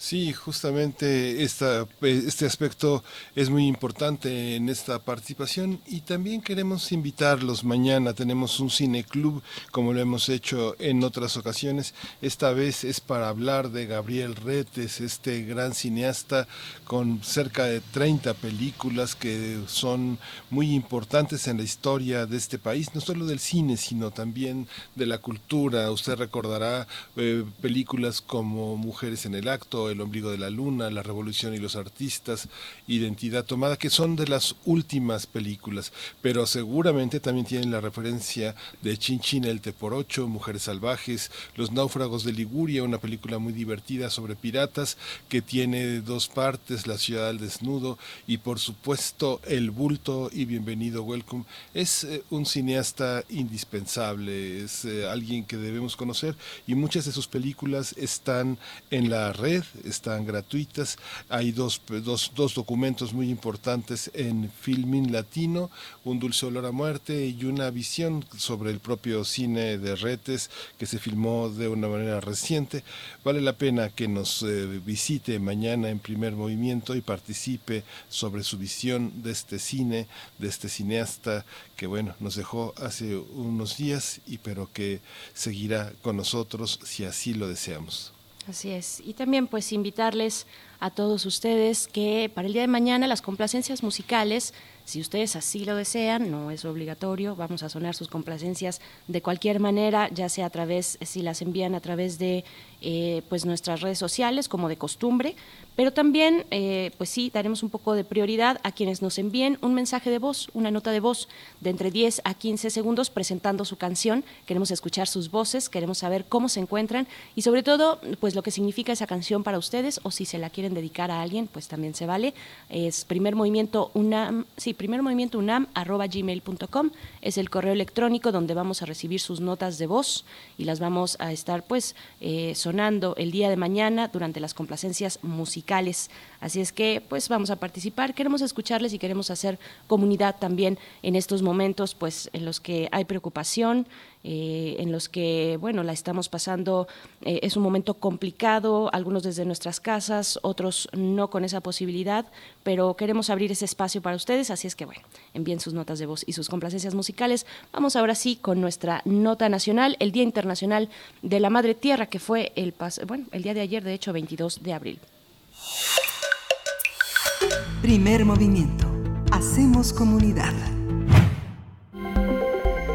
Nota Nacional. El Día de la Tierra o Día Internacional de la Tierra, de la Madre Tierra, que se celebra el 22 de abril de cada año desde 1970, tiene como objetivo concientizar a la humanidad sobre los problemas generados por la superpoblación, la contaminación, la conservación de la biodiversidad y otras preocupaciones ambientales. A nivel mundial se realizan actos para conmemorar esta fecha, pero sobre todo para implementar acciones necesarias para cuidar, mantener, conservar y valorar la tierra y todos sus recursos naturales. Este año, a causa de la pandemia del COVID-19, las personas no saldrán a las calles a marchar por las medidas de cuarentena. Por esta razón, diversos activistas, celebridades, líderes de pensamiento y artistas decidieron realizar transmisiones en vivo a través de la cuenta earthday.org, donde, donde analizan, plantean y exigen soluciones que impulsen el respeto a la madre tierra. Los organizadores de estas transmisiones, que durarán hasta la noche del viernes 24 de abril, afirman que la lucha contra el coronavirus y la crisis climática van de la mano, y así como se trabaja para aplanar la curva de la pandemia, también se debe lograr la meta de construir una sociedad basada en la sostenibilidad y la justicia a partir del Día Internacional de la Madre Tierra que se celebró este 22 de abril, vamos a hablar de la situación de nuestro planeta y las reflexiones sobre su cuidado y conservación. Este día nos acompaña el doctor Luis Zambrano, él es investigador del Instituto de Biología de la UNAM. Bienvenido Luis, gracias por estar con nosotros.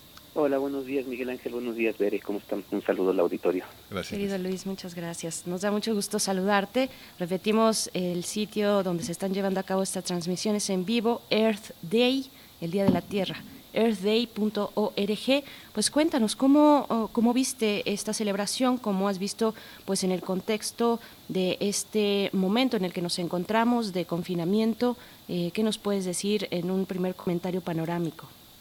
Bueno, pues lo primero es que es, eh, es bueno, ha sido un poco desangelado precisamente por lo mismo, porque pues todos estamos en cuarentena y ha sido como complicado salir a demostrar en las calles este y en las y en las personas pues la preocupación por lo que está pasando con la tierra no considerando además que este fue el 50 aniversario del, del día de la tierra.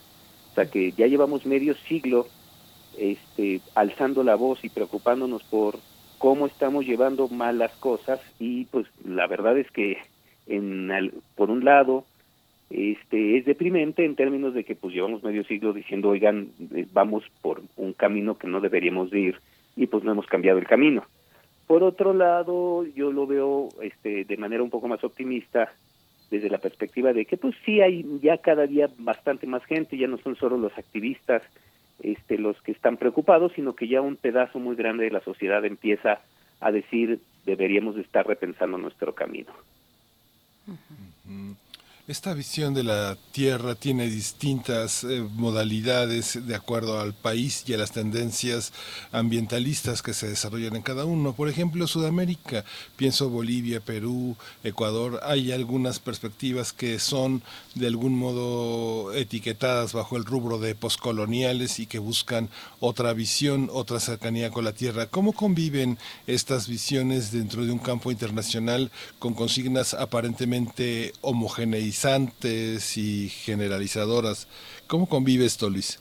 Es una muy buena pregunta, Miguel Ángel, porque sí, este, es lo que estamos empezando a, ver. O sea, por un lado está esta visión como completamente, pues ahora sí que como dices tú, homogeneizante, en la cual todos los todos los países del mundo tenemos que trabajar de la misma manera, este, que digo que ha sido, pues ahora sí que casi casi que desde los desde hace 50, 40 años la visión occidental de decir así tenemos que producir, así tenemos que crecer en el PIB, así tenemos que este, utilizar nuestros recursos naturales, así tenemos que generar la globalización, este, y por otro lado empieza a haber pequeños grupos de países, sobre todo los países que tienen menos capacidad económica, como los que acabas de mencionar en Sudamérica, Ecuador, Bolivia, que dicen, no, no, vamos a cambiar un poco nuestra visión, empecemos a modificar esta este, forma de pensar que tenemos que crecer a fuerzas todo el tiempo, que tenemos que, este,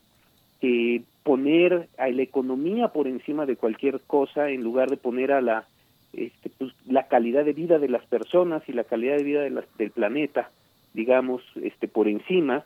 Y, este, y estos, estos grupos de países eh, han ido pues, avanzando muy a trompicones y, y la razón es que pues la visión más homogénea del, del planeta los absorbe porque pues el poder económico en todo el planeta es muchísimo más grande. Y este por un lado y por otro lado no es fácil cambiar esta visión. Es esto a lo que le llamamos un cambio de paradigma y los cambios de paradigma son muy muy complicados y los cambios de paradigma comienzan con esto ya no está funcionando y entonces mucha gente se da cuenta que no está funcionando y se les ocurren visiones alternativas pero estas visiones alternativas son muy complicadas de llevar a cabo cuando la visión homogeneizante es muchísimo más atractiva o mucho, muy atractiva. O sea, todo se nos antoja crecer económicamente. Entonces, cuando alguien plantea lo contrario, pues por un lado se ve como un soñador que no que no se va a llegar a ningún lado y por otro lado se le ve así como que pues este como poco práctico, ¿no? Este no, pues, este está en contra del desarrollo además. Entonces, eh, yo, en ese sentido, y, y, además a lo mejor quizá porque uno está encerrado en, en, sus propias casas y uno de repente empieza a estar más pesimista de lo normal, no, lo veo un poco pesimista. Este, por un lado, eh, pues la gente no, eh, no, no, no vamos a cambiar esta visión, este paradigma hasta que nos topemos con problemas de magnitudes mucho más grandes de los que estamos viendo ahorita con el coronavirus. En términos optimistas ya nos estamos dando cuenta de que sí podemos cambiar ciertas actitudes en momentos en, momentos críticos, o sea, en quedarnos encerrados los que podemos quedarnos encerrados, este, bajarle el consumo los que podemos bajarle al consumo, eh, nos sugiere que sí tenemos esa capacidad de modificar o de bajarnos de esta inercia de consumir, comprar, comprar y crecer, y podemos irnos modulando poco a poco, este, de alguna u otra forma para bajarle esta presión tan fuerte que tenemos de este, los seres humanos sobre la Tierra, ¿no? Luis Zambrano, hemos visto eh, pues imágenes, imágenes en todo el mundo de cómo los animales silvestres han tomado los espacios urbanos, los espacios humanos en, estos, en estos días de confinamiento. Finalmente eh, nos puede producir mucha emoción, pero también es un sentimiento tal vez, eh, podría decirlo, muy romántico y poco realista, porque regresaremos a las calles, regresaremos a nuestras actividades pero este momento nos ha obligado a reducir drásticamente nuestras formas de consumo y ahí está el petróleo, los precios del petróleo, del barril del petróleo cayendo precipitadamente este lunes, el lunes de esta, de esta semana. ¿Tú crees que exista tal vez algún tipo de punto de inflexión de, en estos momentos, algún, alguna rectificación posible del camino? La misma ONU pues ha llamado a tomar en cuenta eh, pues el día de ayer, el Día de la Tierra, eh, a tomar en cuenta este panorama pues que se ve catastrófico de eh, las cuestiones ambientales. ¿Crees que, ¿Crees que este sea un momento de inflexión para, para sanear esa situación? Yo creo que no, si te soy sincero, Bere, y, y la razón un poco es este pesimismo que tengo. Nada más fijémonos en qué es lo que estamos haciendo en este país, ¿no? O sea, frente a la visión catastrófica del ya incluso del precio del petróleo, ya no ya no digamos de cosas un poquito más sutiles, sino de que ya es mucho más caro sacar el petróleo y refinarlo que venderlo. Entonces estamos perdiendo al estar produciendo esto.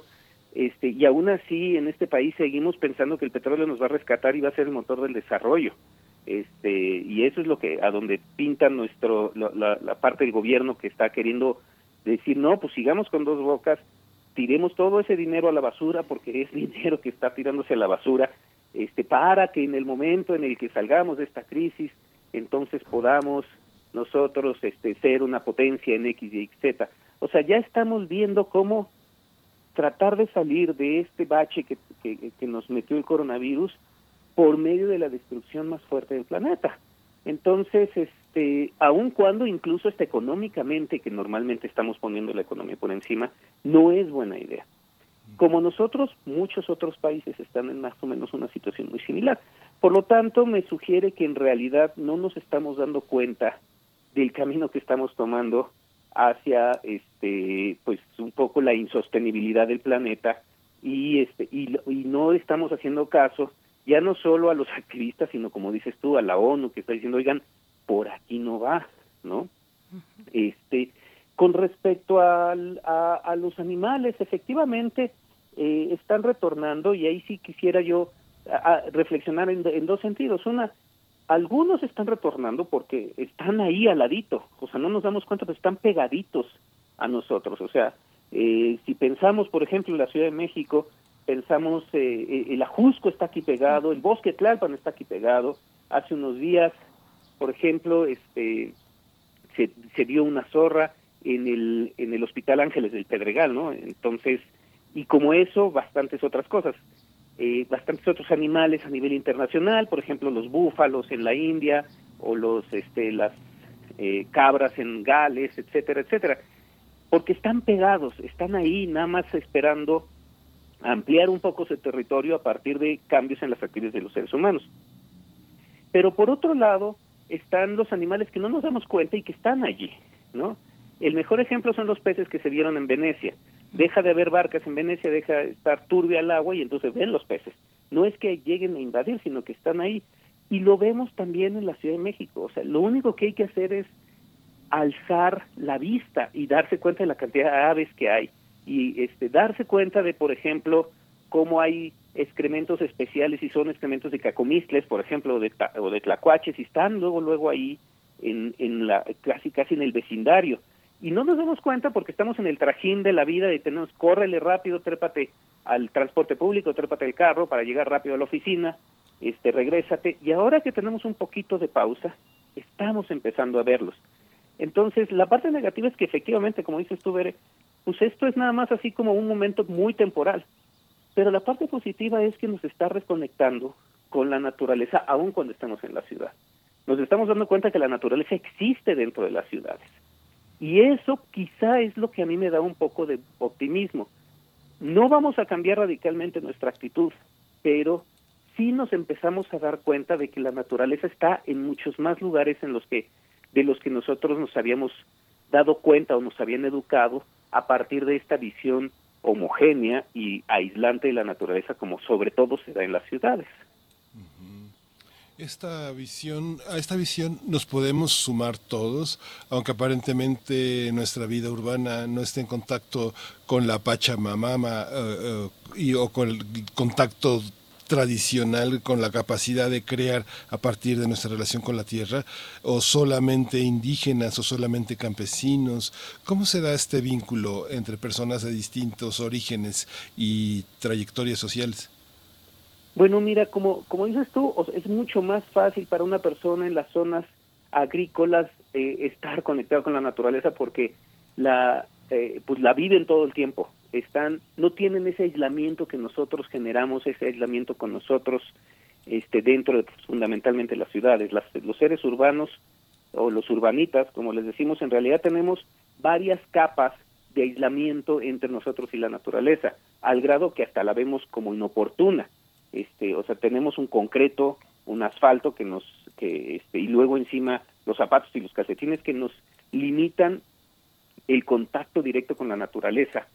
Y además de eso tenemos una casa que nos aísla de las lluvias, nos aísla del frío, no dependemos, los que trabajamos en cosas que no son agricultura, no dependemos en lo absoluto de si llueve o no llueve, de si hace frío o hace calor, sino que lo único que hacemos es cuando llueve decimos, ay, está lloviendo y ahora tengo que sacar el paraguas, ¿no? Una persona en zonas agrícolas, que por lo general son los los indígenas o, o las personas este, que no necesariamente tienen que ser indígenas, pero que los campesinos o los chinamperos cerca, por ejemplo, aquí en la Ciudad de México, en realidad sí saben y sí dependen mucho de la naturaleza. Si se tardan las lluvias, si se retrasan las lluvias, su, su, su producción agrícola está en peligro y entonces su alimento para el próximo año en términos de ventas y de entrada económica están en peligro.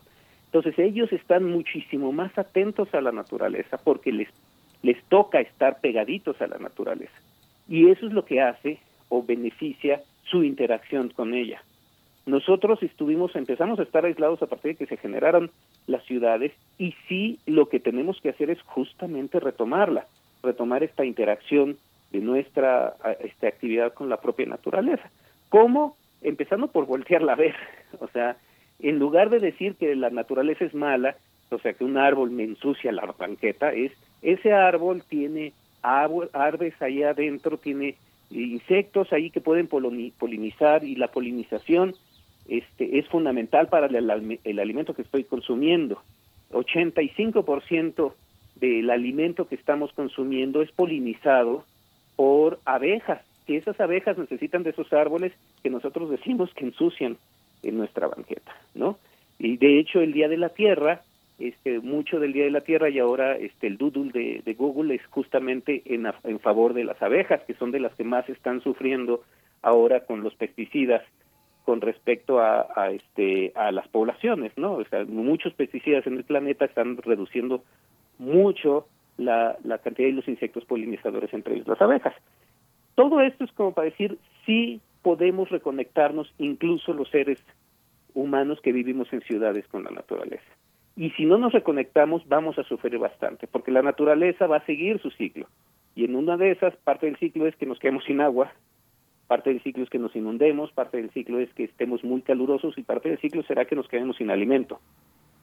Así es que más vale que estemos atentos a la naturaleza como lo están las personas en zonas agrícolas. Por supuesto, porque esta contingencia y ese momento complejo, complicadísimo para toda la humanidad del SARS-CoV-2, pues va a pasar va a pasar en algún momento y en algún momento vamos a salir de nuevo a las calles. Ya se está haciendo en algunos lugares, en algunas ciudades europeas, eh, en China, por supuesto, que donde inició todo. En fin, pero, pero eh, la cuestión del cambio climático, esta emergencia climática continuará ¿Cómo, cómo podemos, ¿Con qué reflexiones tendríamos que eh, regresar a las calles, eh, Luis Zambrano? ¿Con qué, mm, qué tenemos que tener en mente para volver eh, y, pues tener esta conciencia de lo que sigue, de lo que está todavía en la naturaleza, ese impacto que tenemos los humanos en el entorno natural? Pues quizá con lo primero que tenemos que, regresar a las calles, empezar a regresar a la vida normal, es que esto que acabamos de pasar o que estamos pasando en este momento y que en ese momento diríamos que acabamos de pasar, es nada comparado con los problemas que nos puede generar una mala este, administración humana con respecto a la relación con la naturaleza. Este, esto en serio, o sea, lo que nos puede ayudar es a, a despertar un poco con respecto a qué es lo que podría pasarnos un pequeño virus que afecta de esta manera, que afecta a un porcentaje de la población muy pequeña, pero a la vez muy importante en términos de cómo atenderla, nos modificó muchísimo la forma en la que tenemos que, relacionarnos y generar interacciones sociales. Imaginemos ahora un, un, tres o cuatro cosas de estas al mismo tiempo en todo el planeta. Imaginemos que de repente hay tsunamis suficientemente grandes en tres o cuatro lugares, o bueno, más bien tsunamis, huracanes en tres o cuatro lugares muy fuertes que generen grandes este, inundaciones, que generen migraciones de esas personas, al mismo tiempo que haya sequías que reduzcan el, el, la cantidad de alimento. Bueno, eso es lo que va a pasar. Y si no estamos preparados para eso, vamos a tener muchos problemas y entonces se nos va a hacer muy hasta cuento de niños lo que estamos pasando en este instante. Entonces la reflexión a la que yo invitaría es repensémonos y, y lo que pasa es que tiene que ser un repensamiento muy de raíz.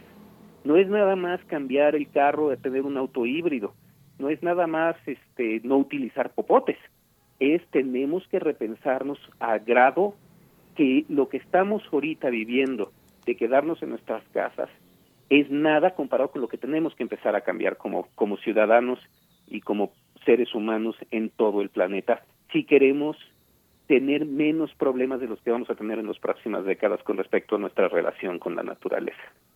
claro. Ahora que mencionabas también, Luis Zambrano, y ya para ir despidiendo esta conversación, pues los espacios con los que compartimos, los espacios y, las, las, especies que, con las que compartimos, pues el espacio que habitamos en la Ciudad de México, por ejemplo, hablabas de el ajusco, de otros espacios donde se pueden avistar, pues estas especies que están ahí, ¿cómo podemos conocer un poco más de eso?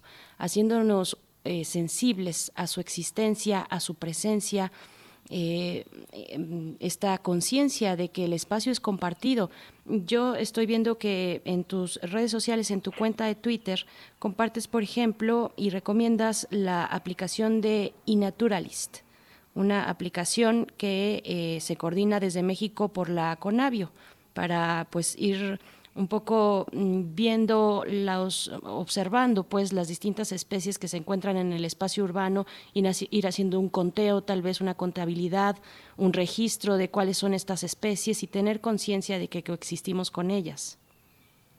Sí, exactamente. Eh, eh, qué bueno que lo mencionaste porque efectivamente una de las primeras formas es de, nosotros mismos empezar a reconectarnos con la naturaleza y eso se puede hacer con libros y hay miles de libros que podremos recomendar. Hoy que además es el día eh, del libro este podemos recomendar libros como las biografías de Alejandro von Humboldt de, de Darwin un poco este uno que se llama Darwin va a la ciudad que nos habla de toda la naturaleza que hay en las ciudades. Este pero quizá también una de las formas en las que uno puede iniciar así como a, darse cuenta es fijándose en la naturaleza. Y entonces hay apps como esta de iNaturalist o iNaturalist que de hecho sí es una, una aplicación internacional, pero que la CONARIO es la que está concentrando toda esta información y eso habla muy de la importancia de organismos como la CONAVIO que tenemos que mantener en este país, que ha sido de los puntas de lanza a nivel internacional con respecto a la biodiversidad, este que lo que hace es, te metes esa aplicación y si tú ves un animal raro, cualquiera que éste sea, le tomas una foto y dices, acabo de encontrar este animal raro y como tu celular dice exactamente dónde está, va una curaduría de la Conavio que te dice, ah, este animal raro pues es una, un insecto fulanito y entonces lo sube a la red. Y ya todo el mundo dice, ah, mira, en ese lugar hay este tipo de insectos. O en ese lugar hay este tipo de plantas que tienen unas flores muy bonitas o este tipo de animal este, mamífero que nos topamos y que rara vez se ve. Eso, como uno lo puede ver desde la aplicación, puede uno empezarse a reconectar y darse cuenta de que la naturaleza en las ciudades no solo es concreto, ardillas, gatos y perros, sino que hay muchísimas cosas alrededor nuestro del que no nos damos cuenta y entre más les, personas les tomemos fotos y subamos a, la, esto, estas cosas a la aplicación, más nos vamos a dar cuenta de esta naturaleza que nos rodea dentro de las ciudades. Entonces sí es una gran idea, una gran este, aplicación y una gran forma de empezarnos a reconectar. Hay otras, pero empecemos por ahí. Y digo, la otra forma que ya como para terminar esto, este, es, esta pregunta, es pongamos a la naturaleza por encima de la economía. Los, la, la, economía no, no puede existir si no hay sociedad y la sociedad no puede existir si no hay naturaleza. Entonces es mucho más importante conservar la naturaleza que conservar, a la, que conservar la, economía. Bien, pues querido Luis Zambrano, te, te, agradecemos mucho estas reflexiones. De nuevo, invitamos a que también te puedan encontrar en tu cuenta de Twitter, que tengo por aquí, pero si no, bueno, es arroba Zambrano Acholote. Zambrano Acholote es tu cuenta de Twitter y ahí pueden pues seguir estas recomendaciones. Te agradecemos, te mandamos un abrazo y volvemos a conversar en un futuro próximo. Pues muchas gracias. También tengo un, un blog que se llama ecosistemasurbanos.blogspot.com por si quieren, justo he hecho un par de, de, de, observaciones con respecto a lo que estamos viviendo. Y pues ya los extraño, me, se me antoja ir más a la cabina que hacer estas entrevistas aquí por teléfono y ojalá y salgamos pronto de esta y pues a cuidarnos todos. Sí, Luis, muchas gracias.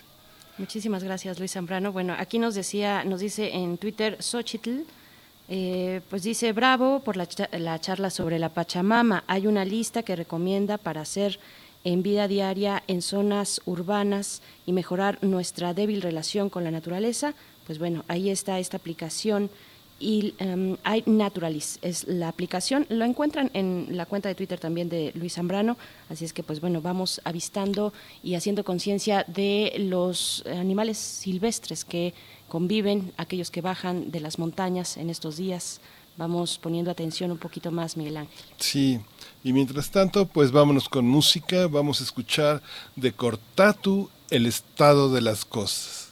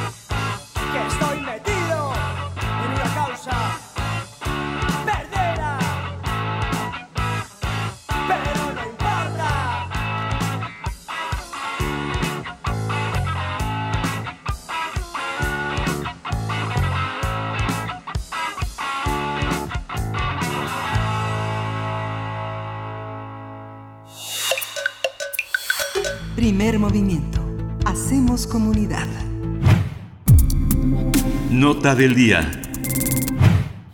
En reunión extraordinaria eh, para analizar el impacto de la pandemia del COVID-19 en la economía, el Banco de México determinó de manera unánime recortar su tasa de interés en 50 puntos bases para ubicarla en 6%.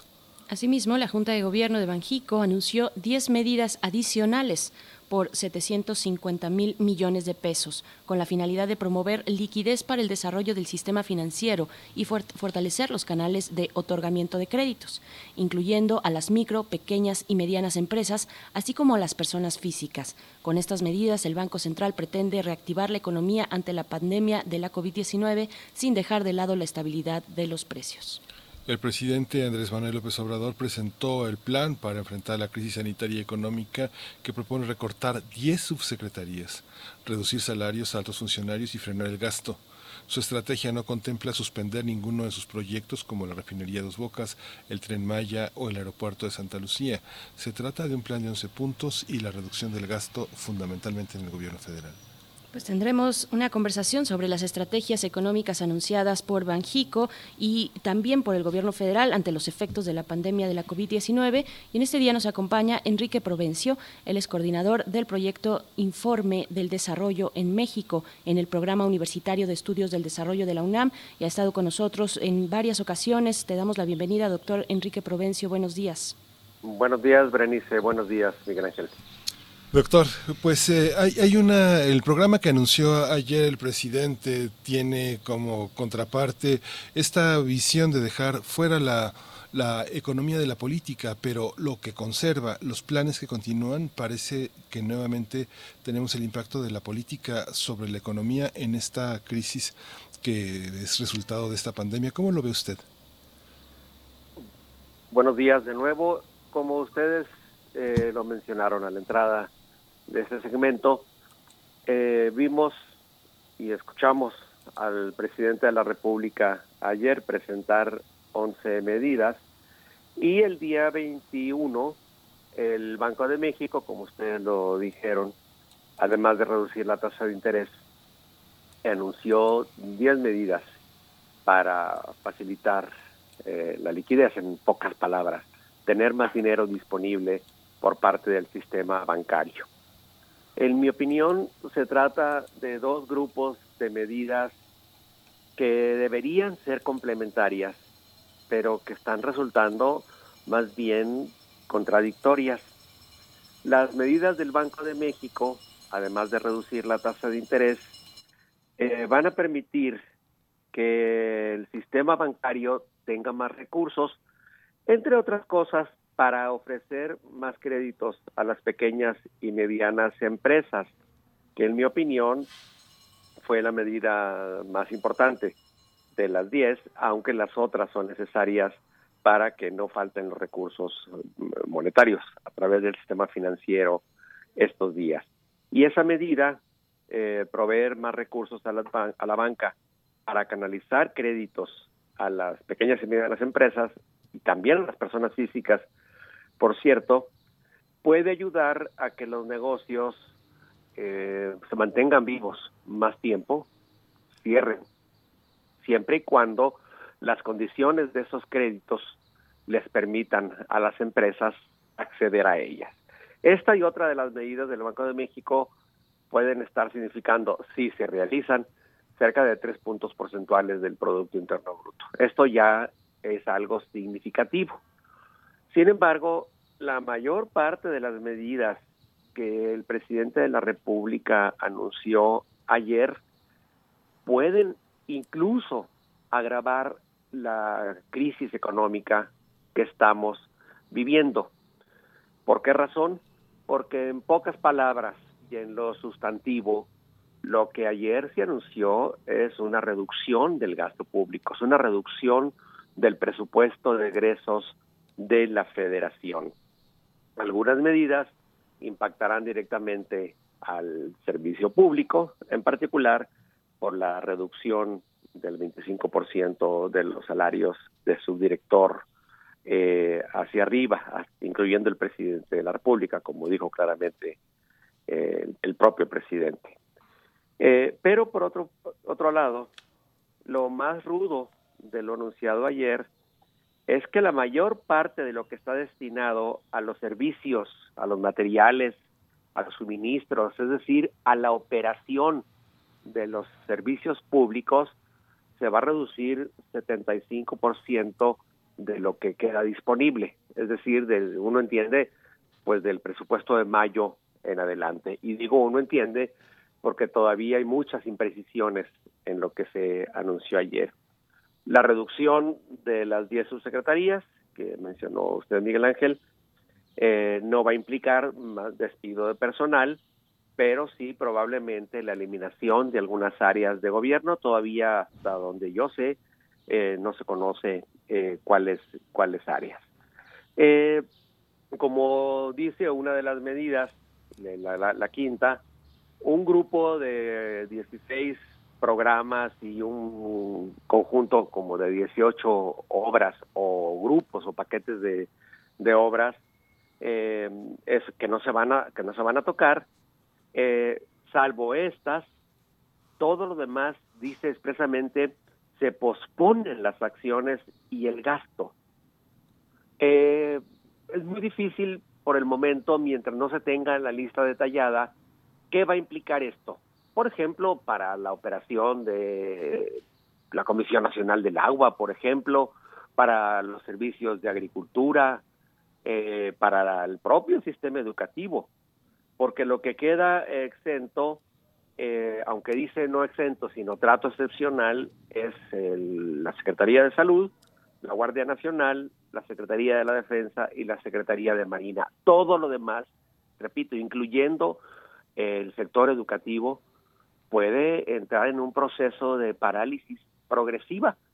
No, espero no estar exagerando, pero si, como se dice, se posponen las acciones de gastos del gobierno, exceptuando esos programas prioritarios y esas dependencias que mencioné, eh, todo lo demás puede entrar en receso de aquí en adelante. Nunca se ha presentado una situación como esta. Es difícil estimar, cuantificar lo que va a significar. Pero desde el punto de vista económico, una medida de disminución presupuestal tan fuerte como esta, lo que puede estar haciendo, y lo más probable, es que agrave la crisis que ya pinta para mucho más que una crisis normal, que para una recesión e incluso para una depresión. Es un desplome que ya en las últimas estimaciones se está estimando, se está eh, cuantificando en aproximadamente una caída del 10% de la economía mexicana en el conjunto del año, ¿no? En el, en el segundo trimestre podría ser una caída de entre 20 y 25% de la producción. Y esto ya está teniendo consecuencias. Doctor Provencio, son dos visiones, dos propuestas eh, pues distintas, la del Banco de México y la del Gobierno federal. ¿Estas propuestas se excluyen o se complementan?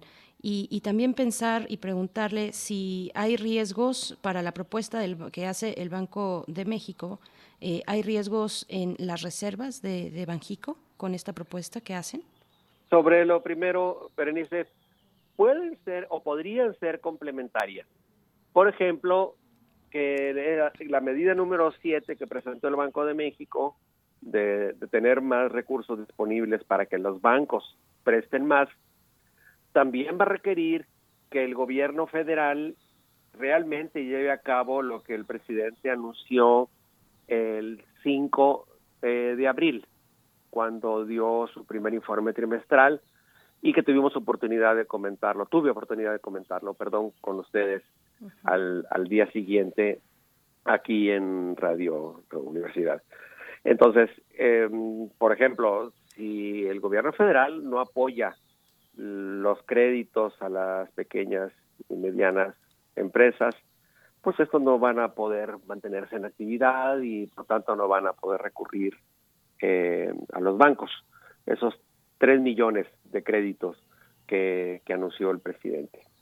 Eh, en otros aspectos también puede ser complementaria, porque si la banca tiene más recursos disponibles, puede seguir prestando, pero si la depresión económica que estamos viviendo, la crisis que estamos viviendo, eh, continúa al ritmo que hemos venido viendo durante abril, pues entonces los recursos bancarios no se van a utilizar. Ese es en cuanto al primer aspecto eh, eh, que, que, usted señalaba. Ahora, por, en general, el, la mayor parte de los países, y no es que todos los países del mundo han estado actuando de otro modo. Eh, no han estado reduciendo los gastos públicos, al contrario, los han estado incrementando. ¿Por qué razón? Porque la medicina de recortar los presupuestos en plena crisis es siempre contraproducente, agrava la enfermedad, acelera la recesión, acelera el desplome uno dice, bueno, entonces, ¿cómo, ¿cómo va a sostener el gasto del gobierno si se ha desplomado el precio del petróleo, si hay que mantener el pago del servicio de la deuda?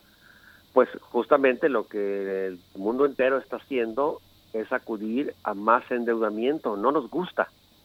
No, y sin embargo, no hay otra, otra solución eh, de la que se pueda echar mano. Eh, sí ha mantenido el gobierno eh, la contratación de créditos. De hecho, se anunció apenas ayer una operación muy exitosa en la que el gobierno federal consiguió 6 mil millones de dólares en los mercados internacionales. Ahora, esa contratación de deuda ya estaba prevista en el presupuesto. Es decir, no son, como quien dice, no son recursos adicionales, van a llegar, pero ya estaban previstos en los ingresos del gobierno de este año. La buena noticia es que la colocación de bonos fue muy exitosa y se consiguieron 100 mil millones de dólares, lo cual quiere decir que se podría obtener más deuda.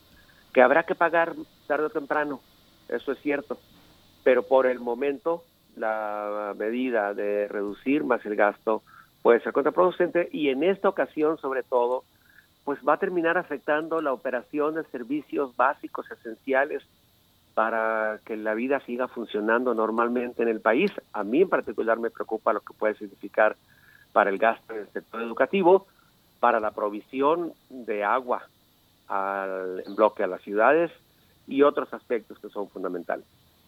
Enrique, hay una hay un aspecto que venimos arrastrando tal vez conceptualmente, que es el tema de la deuda. Mucha gente piensa en el en términos de la opinión pública que sucede lo mismo con los países que con los tarjetavientes, pero en realidad eh, los términos de la deuda lo que parece que reducen son las posibilidades de moverse con autonomía, con soberanía en ciertos aspectos, donde quedan como amarrados, como etiquetados para eh, que las ganancias sean del mercado internacional. ¿Cómo funciona hoy la deuda? ¿La debemos entender con el miedo que generaba hace algunas décadas sobre países endeudados, países pobres, países dependientes, países sin soberanía? En los hechos, Miguel Ángel, eh, estamos padeciendo una falta de soberanía económica, monetaria y financiera. Eso es indiscutible.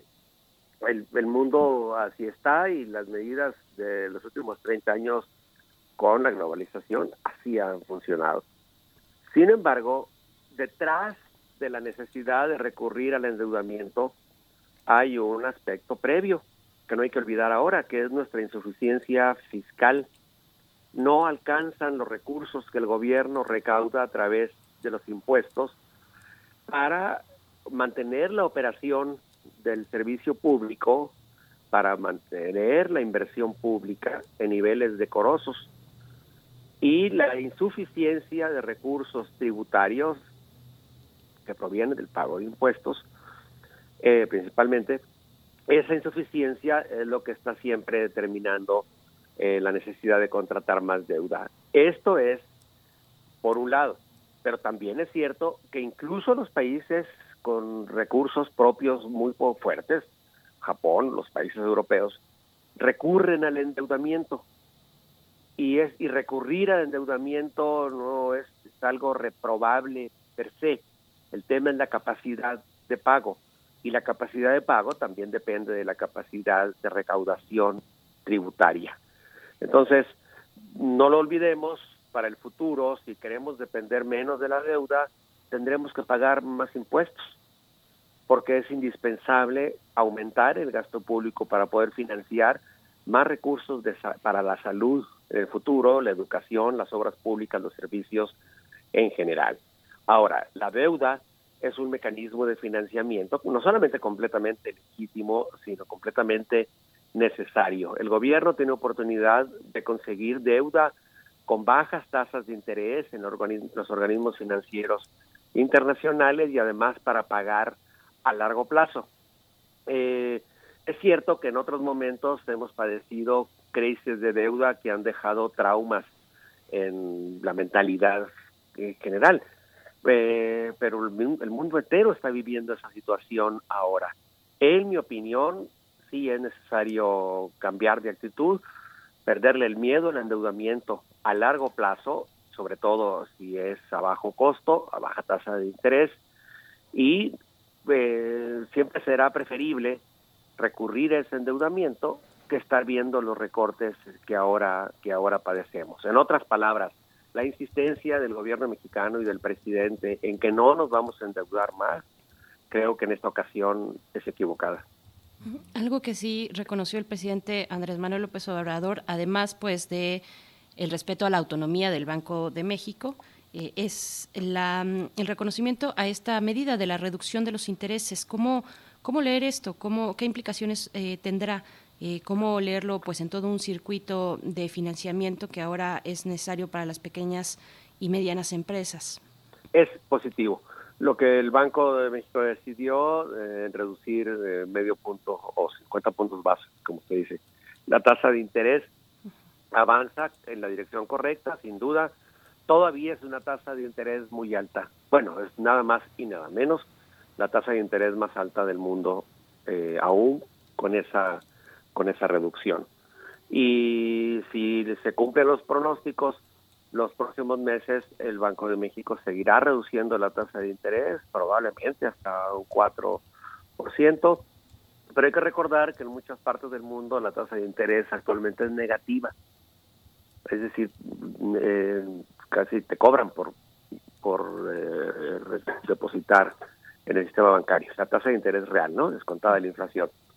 Entonces, la, la, la reducción de la tasa es positiva, todavía es muy alta, pero eh, creo que va en la dirección correcta y sobre todo, eh, como la inflación está resultando menor que lo previsto, lo cual es lógico dado el desplome económico, entonces eh, es muy probable que la, la, tasa siga bajándose más. Y eso creo que va a ayudar mucho, porque entonces eh, las personas y negocios que están en problemas podrían acudir a estos recursos adicionales que se han dispuesto para prestar a través del sistema bancario.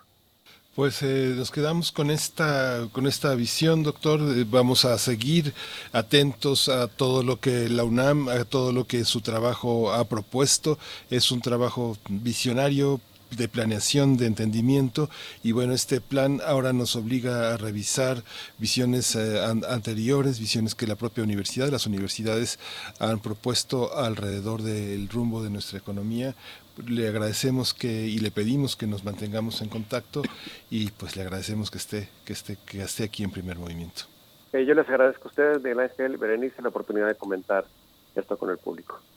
Pues muchísimas gracias. Eh, doctor Enrique Provencio, coordinador del proyecto Informe del Desarrollo en México del Programa Universitario de Estudios del Desarrollo de la UNAM, muchísimas gracias y nos escuchamos pronto. Hasta luego. Hasta luego. Pues nos vamos a ir con música. Vamos a escuchar de Joe Donato e Donatiño de toda manera. Instantes dancem, sim? Segura a ponta.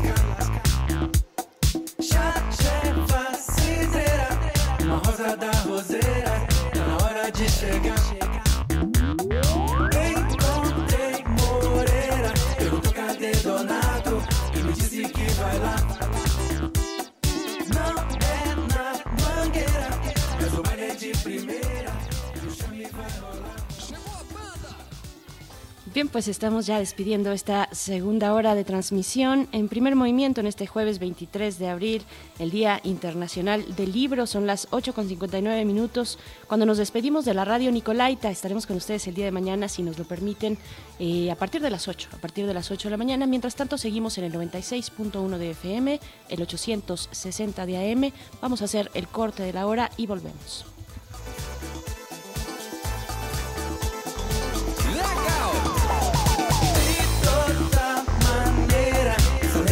Madeira, essa nega é de lascar. Chefa, cidreira, uma rosa da roseira, tá na hora de chegar. Encontrei Moreira, perguntou cadê Donato, me disse que vai lá.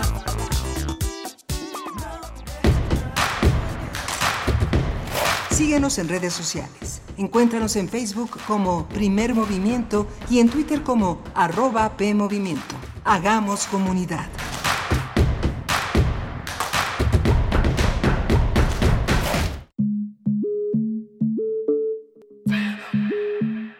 La palabra prostitución es una palabra que ha ido con el tiempo generando un estigma.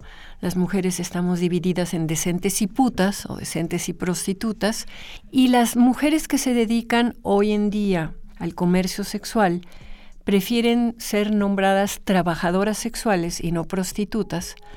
Lleva contigo los temas que están cambiando al mundo. Orientación sexual es gay, en pareja por 12 años, como una familia realmente, como lo que somos, una familia con mascotas y con todo. Nos ha ido bien. Escuchar y escucharnos. Construyendo igualdad. Un programa de Radio UNAM y el Centro de Investigaciones y Estudios de Género. Entra a www.radiopodcast.unam.mx y encuentra las cinco temporadas. Radio UNAM. Experiencia sonora. Habla Alejandro Moreno, presidente nacional del PRI. Tú, que eres el sustento de tu familia y que a pesar de esta emergencia no puedes dejar de trabajar. No hay tiempo que perder. Desde el PRI proponemos la eliminación del pago de impuestos y cuotas durante toda la emergencia, un apoyo especial a los pequeños comerciantes y la creación de un fondo de desempleo. Trabajando juntos y en equipo, México saldrá adelante. PRI, el Partido de México. Todos juntos contra el COVID. El gobierno de México firmó un convenio con la Asociación Nacional de Hospitales Privados y el Consorcio Mexicano de Hospitales. Si eres derechohabiente o beneficiario del IMSS, ISTE, INSABI, Pemex o ISFAM y necesitas atención del 23 de abril al 23 de mayo, llama al 800-213-2684. De ser necesario, podrán referirte a un hospital privado. Visita coronavirus.gov.mx. Quédate en casa. Gobierno de México. Una nación no es un ente individual. Es un organismo pensante cuyas decisiones afectan a su entorno y a su vez son afectadas por el mismo. Si te interesa saber cuál es la posición de México en relación a otros países y cómo avanza nuestra política exterior, te invitamos a escuchar el programa Las Relaciones Internacionales de México, un espacio de diálogo y análisis del escenario global. Todos los martes a las 10:15 horas por el 860 de AM. México no está solo y lo que sucede en el mundo nos afecta a todos. Radio UNAM, Experiencia Sonora.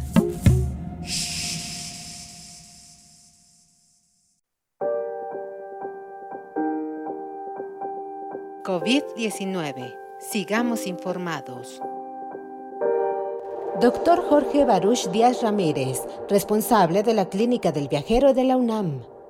Están planeadas fases de retorno para de manera ordenada y escalonada poder regresar a la normalidad. Digamos que la fase máxima en donde se van a presentar la mayor cantidad de casos graves y críticos es la fase 3. Después de esta fase seguirán fases 4, 5, 6 para eh, poder regresar a la normalidad, así como tuvimos fase 1 y 2 que nos permitió ampliar de manera escalonada este tipo de restricciones de movilidad, sana distancia y ampliar también la cobertura hospitalaria. las fases de investigación para el desarrollo de una vacuna que pudiera ser segura y efectiva en la producción de anticuerpos y respuestas protectoras ante el SARS-CoV-2 eh, que genera la enfermedad COVID-19, pues estamos en las fases iniciales. Recordemos que prácticamente hay dos fases para la producción de una vacuna. La primera es, eh, digamos, que encontrar los eh, componentes del virus que puedan proporcionar una mayor eh, posibilidad para sintetizar proteínas similares y poder generar vacunas a gran escala. Este tipo de, de fases es en las que nosotros nos encontramos y después de estas fases lo que sigue es las fases clínicas, las fases de prueba. Y estas fases de prueba consisten básicamente en dos partes. La primera parte es probarla, probar la seguridad y la, digamos, que la capacidad de generar una, una respuesta suficiente para que sea protectora en animales. Y después siguen otras partes en humanos. Primero partes eh, en humanos de poblaciones pequeñas y luego probarlas en poblaciones más grandes de humanos para que después se hagan pruebas a gran escala en múltiples países de diferentes razas. Entonces, una fase o un periodo que nosotros estimemos en donde se pueda obtener una vacuna, pues estamos hablando de un mínimo de 18 meses. Pues no es mucho tiempo, básicamente es el tiempo que se tarda la humanidad y la ciencia en generar una vacuna. Con respecto a las terapias y los medicamentos antivirales, recordemos que si nosotros estamos esperando un medicamento nuevo que pueda generar eh, una cura o una moderación de este nuevo virus SARS-CoV-2, eh, justamente los antivirales tardan mucho más tiempo en desarrollarse que las vacunas. Entonces estamos hablando de dos a tres años un tratamiento nuevo para el SARS-CoV-2. Lo que se está probando, que eso es lo que más rápido pudiéramos obtener, es si existe algún tipo de eh, tratamiento que ya se haya desarrollado y que podamos utilizar para disminuir la intensidad, la severidad, los casos eh, críticos eh, con respecto a medicamentos que están ya ampliamente probados que sirven para otro tipo de enfermedades. Eso es lo que pudiéramos obtener con mayor velocidad y con una mayor seguridad en los siguientes meses. COVID-19. Ante la pandemia, sigamos informados. Radio UNAM, Experiencia Sonora.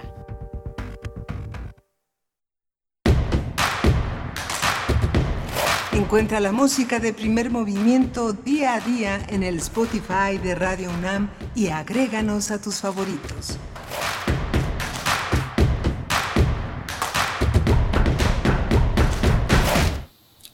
Hola, buenos días. Hoy es jueves 23 de abril. Son ya las 9.07 de la mañana y este jueves se inicia el programa Hoy no circula. Esté atento. Hay una eh, restricción para la presencia en público y uno de estos aspectos ha sido la movilidad del transporte que también ya dijimos el día de ayer, Metrobús, Metro y Trolebús tiene sus restricciones, áreas que estaciones que tienen poco servicio, poca circulación y que han sido canceladas por el momento para acelerar la velocidad en el transporte. Estamos aquí en primer movimiento en nuestros domicilios. Berenice Camacho, ¿cómo estás? Buenos días. ¿Qué tal? Muy buenos días, Miguel Ángel Quemain. Así es, estamos aquí desde, pues de manera remota, haciendo posible esta transmisión día con día. Pues ya llevamos mm, un par de semanas eh, con este ejercicio de distancia. Y pues es un gusto poder saludarles. Gracias por permanecer en sintonía con Radio UNAM, este día que es también el Día, de, el día Internacional del Libro. Este jueves 23, 23 de abril se celebra el Día Internacional del Libro que impulsa la UNESCO, una celebración pues que impulsó la, la UNESCO desde 1988 para fomentar la lectura, la perdón, la industria editorial y también hacer visible pues el derecho de autor. Y muy temprano les pedíamos recomendaciones literarias y nuestra querida Mayra Elizondo nos recomienda Inframundo de Bernardo Esquín que está publicado por Almadía y es la cuarta entrega de la saga Casasola de Bernardo Esquinca. Pues recomendable toda la saga y todo el material de Bernardo Esquinca, de verdad.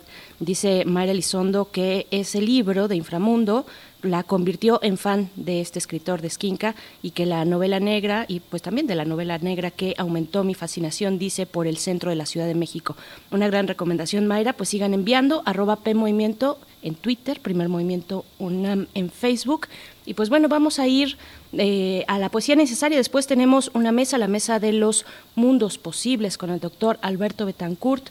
Pero antes, pues, Miguel Ángel, si no tienes otra cosa o una recomendación literaria también que quieras compartir. No, fíjate que desgraciadamente no tengo una recomendación literaria, pero hemos estado hablando acerca del tema de la tierra, que fue el Día Internacional ayer, pero justamente en esta pandemia vemos que crecen en distintos medios la denuncia que de un grupo de damnificados, no, no del sismo, sino del agua, que es la delegación Tláhuac. Las colonias Estación y Zapotitla han registrado enfrentamientos con armas de fuego para tratar de recuperar las pipas, el abasto de agua que desde hace prácticamente una semana no circula en la demarcación. Tláhuac tiene un severo problema que terminará en un problema de violencia si las autoridades capitalinas no frenan esta esta, esta, esta tragedia eh, de los acuíferos que surten a estas colonias que han cerrado ya, lo dijimos ya en primer movimiento, eh, vías principales, pero ahora no se trata de cierre de vías,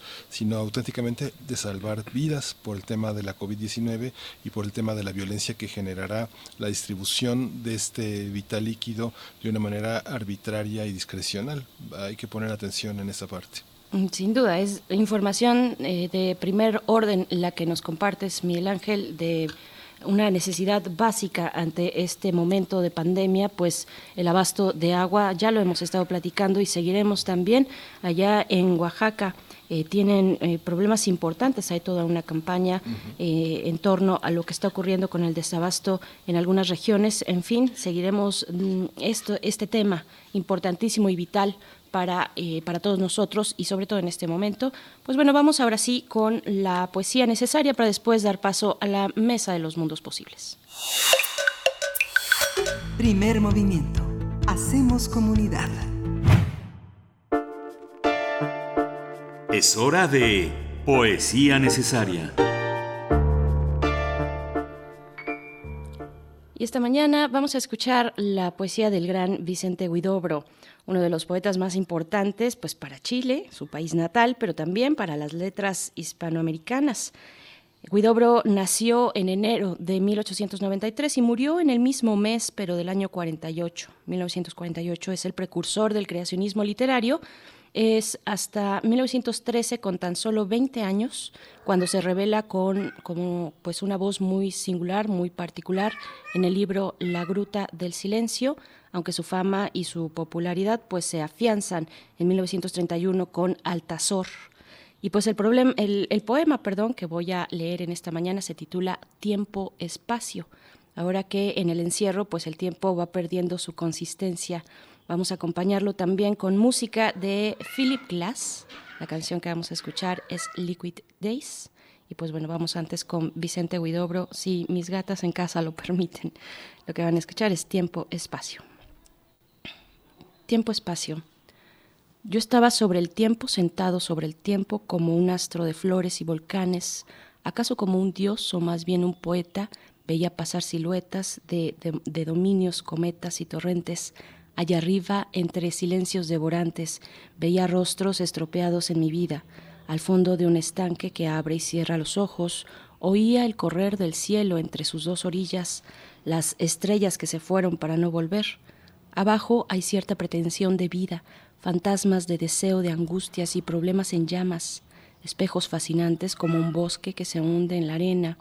Hay barcos crecedores en los atardeceres, igual que los muertos que se llevan. Hay suspiros, como quien se ahoga en la música interna. Hay la vida que quiere ser vida, el día que quiere que se envenena con su luz excesiva, la noche como uno que llora, el cielo como uno que canta, la tierra como uno que anda, el mar como el que se esconde debajo de la mesa y luego por sobre todo y bajo todo el espacio que quiere avenirse con el tiempo y el tiempo que no acepta insinuaciones.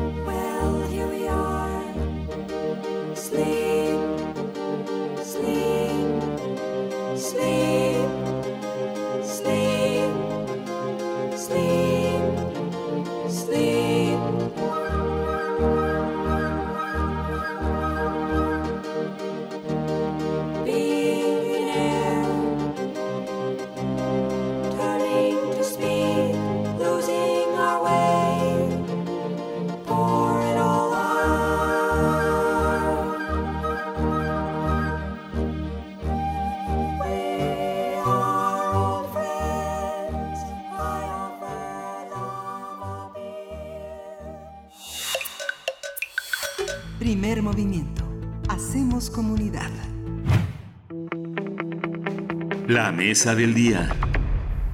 Damos la bienvenida al doctor Alberto Betancourt, historiador, profesor de la Facultad de Filosofía y Letras, que eh, cada jueves nos presenta sus mundos posibles en la mesa del día, el gran teatro del mundo, cledones aparecidos en pleno esperpento. Doctor Alberto Betancourt, ¿cómo te encuentras? Buenos días. Hola Berenice, Miguel Ángel, amigos del auditorio. Qué gusto saludarlos a todos en estas condiciones de aislamiento físico relativo en el en la que, estamos todos. Pues la verdad es que dan más gustos, dan más gusto los encuentros y en este caso pues la oportunidad de poder encontrarnos aquí en Radio UNAM. Sin duda, es todo un privilegio eh, poder continuar de manera remota, querido Alberto, eh, y pues tenemos muchas ganas de escuchar. Eh, yo decía hace, un, ah, hace unas horas que presentábamos lo que iba a ocurrir a lo largo del día y presentábamos tu, el título, el tema que nos compartes, de una manera críptica, decía yo, críptica. cuéntanos, por favor, de qué se trata, qué son los cledones y por qué están apareciendo en este momento de esperpento. Con mucho gusto, no soy experto ni mucho menos en cledones. Estoy como todos estirando nuestra capacidad de asombro, tratando de hacerle cabida en mi imaginario a este, digamos, desdibujamiento y retraso continuo del mundo, retraso con Z como algo que se retrasa, se vuelve a trazar continuamente, y encontré en un libro de François de Bon, la, es un libro que habla del Quijote para combatir la melancolía, un texto al que he hecho ya referencia anteriormente y que, y que nació del estudio de la manera en que las personas y los colectivos afrontan las catástrofes.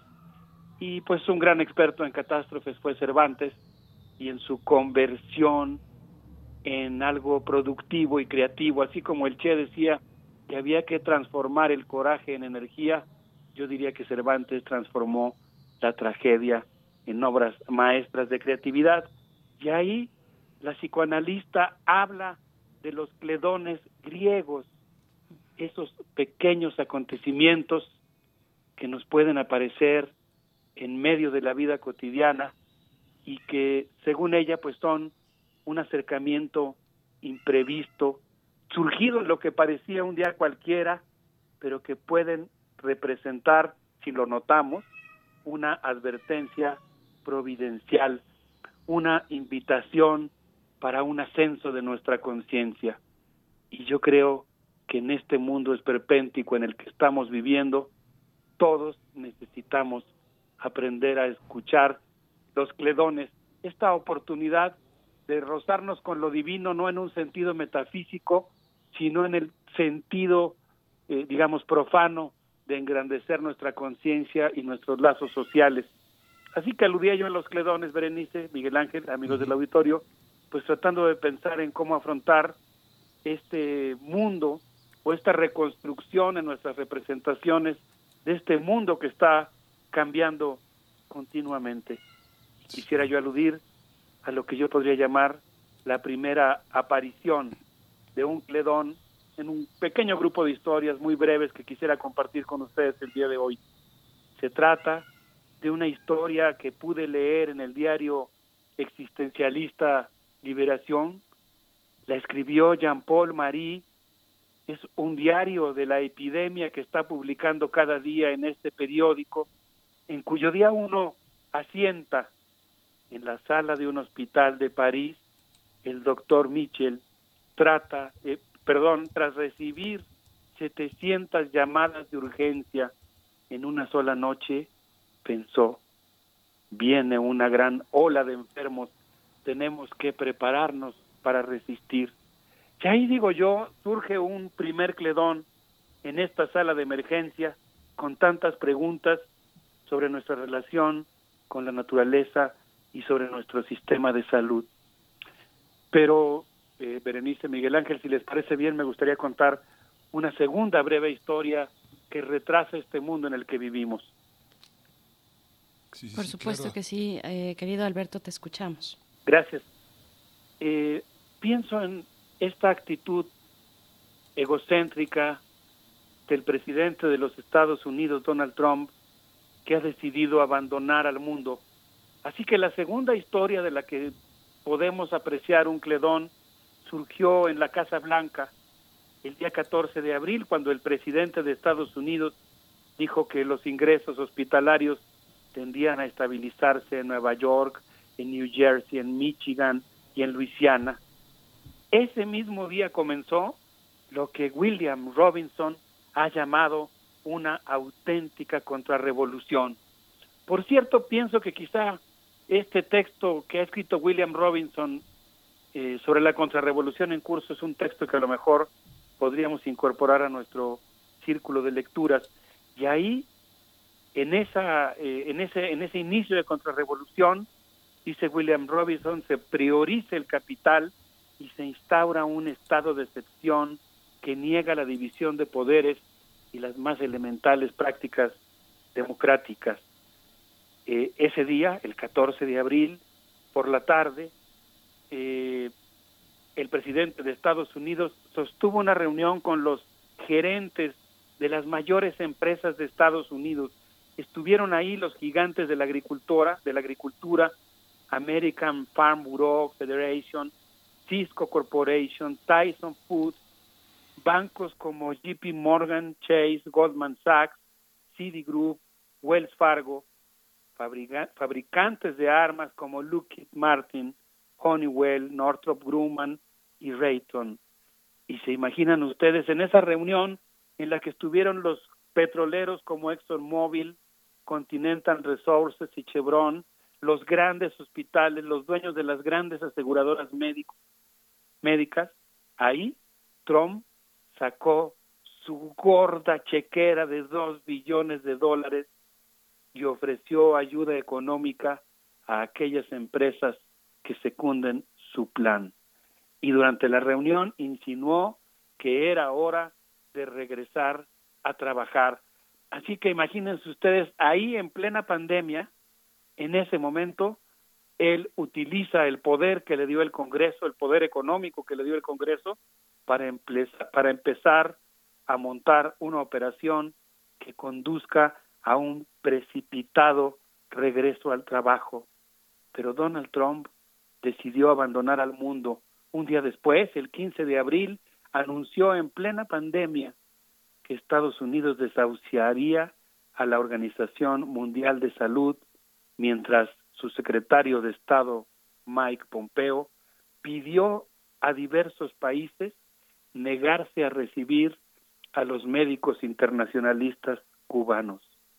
Yo me quedo pensando que America First significa que los migrantes mexicanos tienen que ir a trabajar al campo en plena pandemia y si van al hospital serán deportados. La producción de alimentos es considerada esencial en esta emergencia en Estados Unidos, pero los migrantes no contarán con tarjeta verde y tendrán que seguirse escondiendo de migración.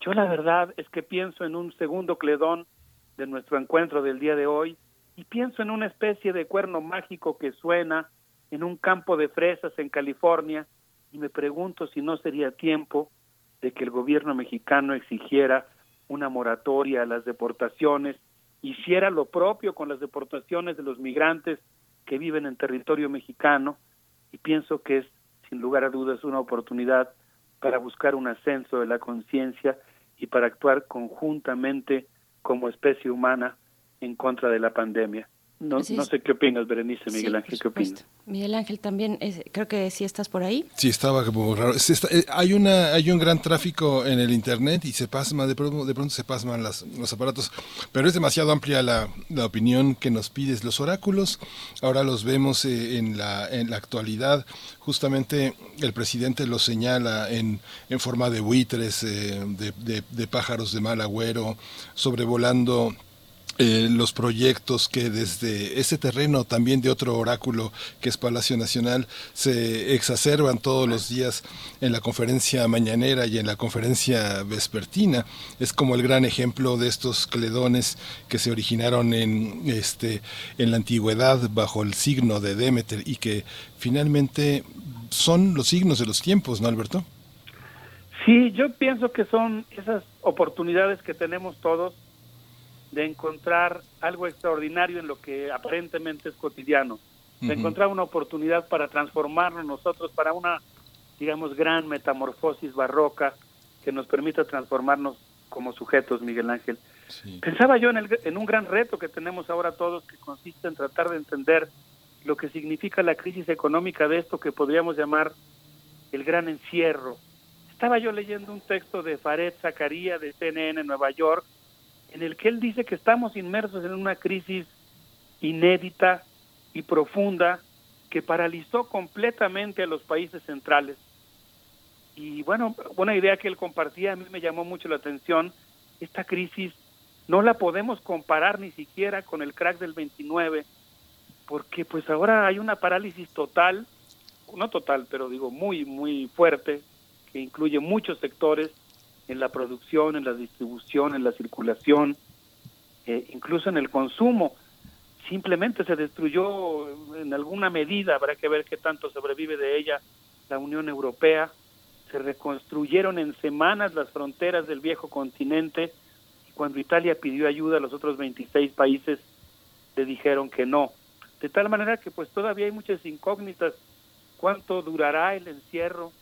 ¿Qué tan fuerte va a pegar? Qué políticas se van a aplicar para resucitar la economía. El hecho es que muchos trabajadores regresarán a sus lugares de origen, muchos migrantes, la oferta y la demanda van a cambiar y yo creo que sería ingenuo imaginar que cuando acabe la, la epidemia simplemente echaremos a andar la mega máquina económica que existía antes. El viejo mundo ya no existe más.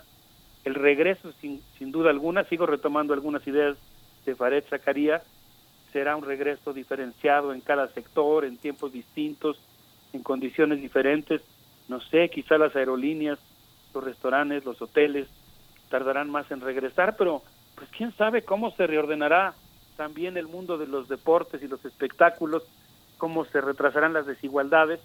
Por cierto, les recomiendo mucho un artículo que apareció en la revista Común que escribió un amigo mío, eh, un colega, historiador, David eh, Diego Bautista, perdón, que se llama Pandemia y Privilegios y nos habla un poco de estas nuevas diferencias que están surgiendo eh, en torno a la a esta atmósfera de la pandemia y el mundo esperpéntico, esperpéntico en el que vivimos.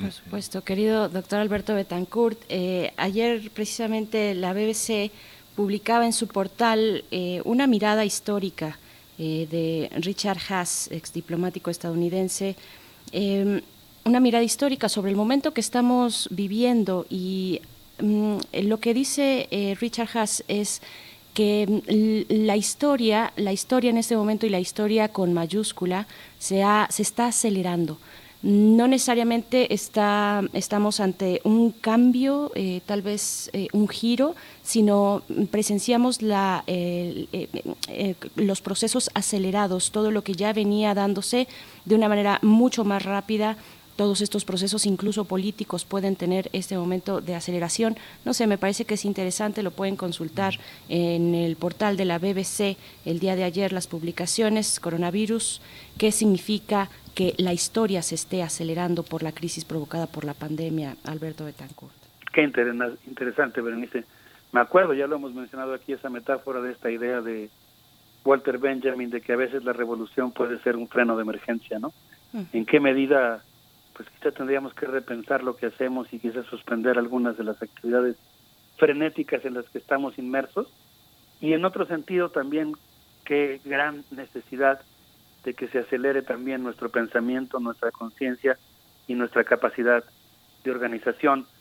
Como hoy, para estos cledones, iniciamos nuestra historia en, unos, en una sala de emergencia de un hospital en Francia y espero poder cerrar nuestro encuentro del día de hoy también en una sala de hospital en Francia, me gustaría proponerles que escuchemos a Asís Samawi y la Universidad de Nagua, que tocaron recientemente en el Festival de la Humanité el año pasado y que, bueno, creo que pueden ayudarnos a recrear esta atmósfera de este mundo extraño en el que estamos viviendo. Pues vamos a escuchar.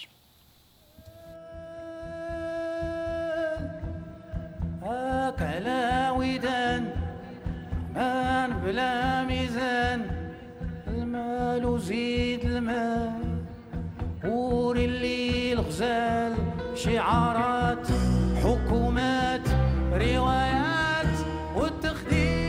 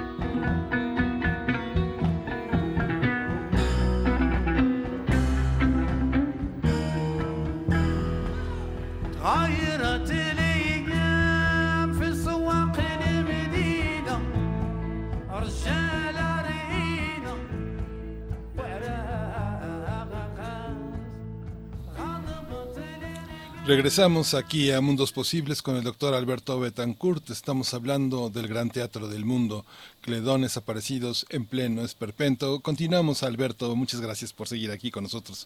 Gracias a, ti, Miguel Ángel. Pues aquí pudimos escuchar música magrebí, rozando Francia y ahora presente también eh, con nosotros de esto que se escuchó en el Festival de la Humanité. Quisiera continuar con estos posibles cledones que todos podemos retomar, hablando de cómo en el ajedrez petrolero mundial Rusia y Venezuela acaban de ganar recientemente un campeonato. Según Simón Colmenares, eh, en una entrevista que concedió a Reporte 360 de Telesur, al iniciar la crisis del coronavirus, Arabia Saudí y Rusia aumentaron su producción de petróleo, pulverizaron los precios del oro negro y los brokers estadounidenses aprovecharon la gran barata y se lanzaron a comprar barriles a futuro. Hicieron lo que parecía un excelente negocio, pero algo salió mal. Los precios siguieron bajando y bajando y bajando más allá de lo que le cuesta a Estados Unidos producir su barril de petróleo. Estados Unidos, dice Simón Colmenares, produce diariamente entre 15 y 30 millones de barriles de petróleo, pero se trata de petróleo esquisto. Estados Unidos es hoy el principal productor de petróleo del mundo pero para ello pues ha craquelado el subsuelo, contaminado los mantos freáticos y tiene costos de producción muy altos del petróleo.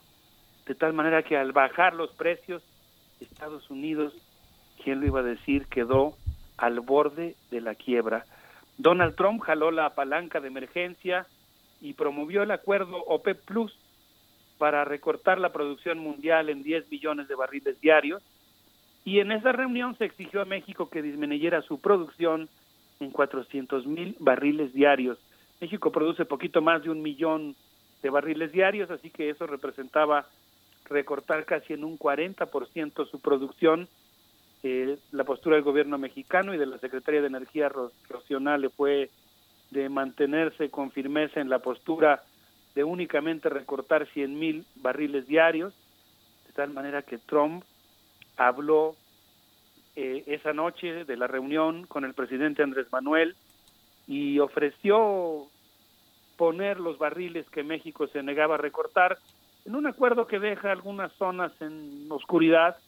No queda claro porque yo creo que lo, lo mejor hubiera sido que Estados Unidos asumiera que él ponía los barriles y no que tratara, digamos, de, de endilgárselos a México y dejar este margen de oscuridad de cómo se van a pagar después pero yo creo que podríamos decir que la postura mexicana fue correcta en términos de no aceptar esta presión estadounidense, que Estados Unidos estaba, el gobierno de Estados Unidos estaba tan desesperado que tuvo que hacer esta llamada y tratar de salvar el acuerdo.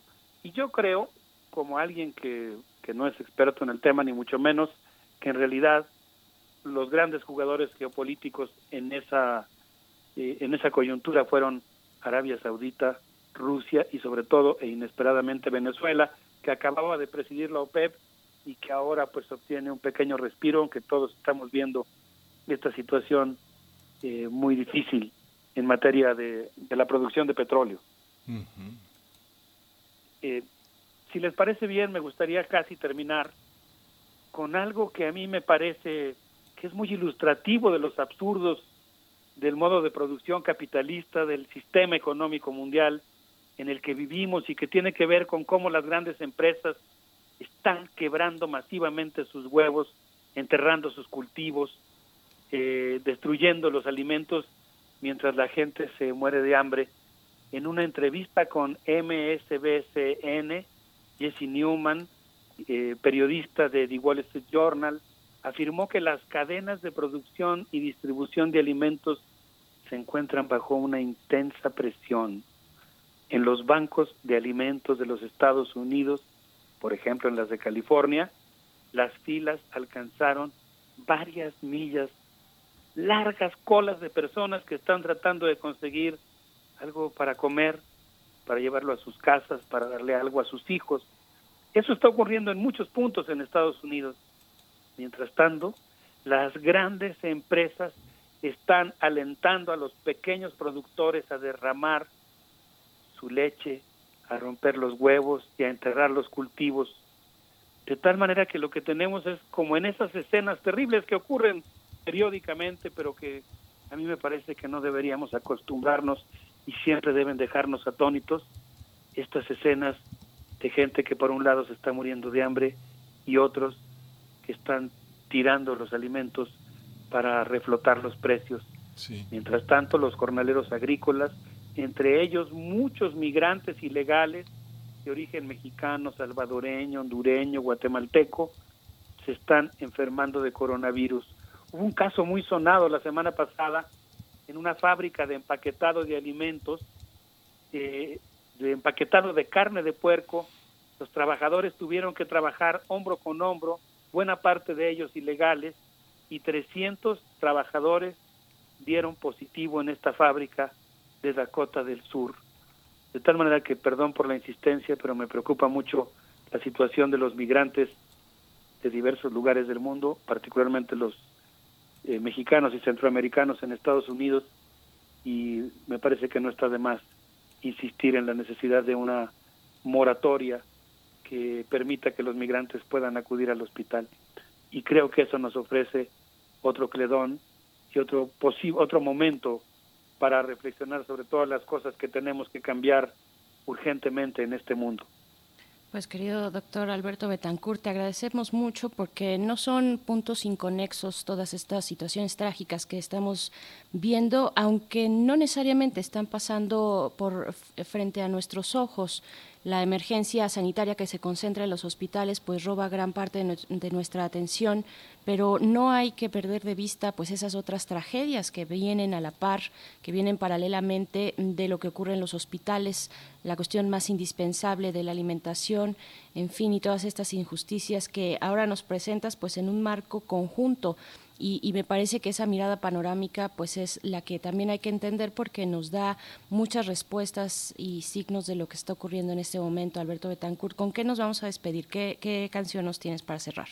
Sí, con un comentario brevísimo. El día 27 en este diario de Paul Marie, Steve, un coloso negro de 99 kilogramos, lleno de músculos, es jugador de fútbol profesional, llegó hace 10 días al hospital entre lo que se bajó del coche y llegó a la sala de emergencias, casi se muere de asfixia, pero ya lo dieron de alta, como yo espero que podamos dar de alta al mundo próximamente, y dijo, híjole, la vi muy cerca. Y yo propongo que como último cledón, escuchemos un sabrosísimo merengue de Casap, que se llama el SUG, es la medicina más importante que tenemos, y yo diría, si te parece bien, Berenice, que la podríamos escuchar parafraseándola y diciendo, la solidaridad es una de las medicinas más importantes que tenemos. y creo que con eso nos podríamos despedir. Muchísimas gracias, querido Alberto Betancourt. Nos encontramos dentro de ocho días contigo en Los Mundos Posibles. Los dejamos con esta selección musical y te abrazamos fuerte. Gracias, un abrazo.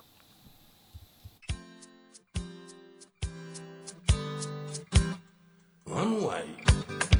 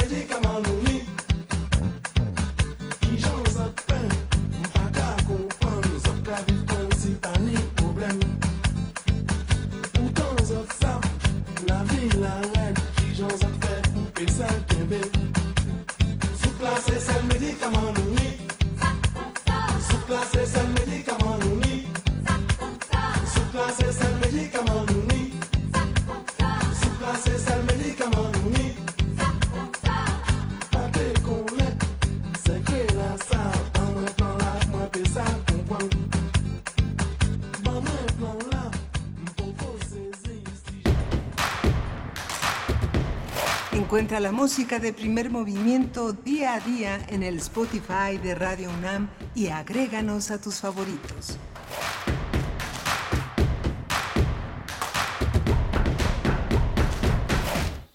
Ya estamos de vuelta, son las 9 con 45 minutos de este jueves 23 de abril y estamos en nuestra sección dedicada a los derechos humanos, donde distintos colaboradores pues, nos comparten ángulos importantes sobre este tema y toca el turno de conversar con Alicia Vargas Ayala, ella es directora del CIDES IAP, el Centro Interdisciplinario para el Desarrollo Social, también es integrante del Consejo Directivo de la Redim y nos comparte eh, pues, en una conversación sobre la violencia hacia niños, niñas en tiempos de la contingencia por COVID-19. Alicia, muy buenos días, ¿cómo estás? Qué gusto saludarte.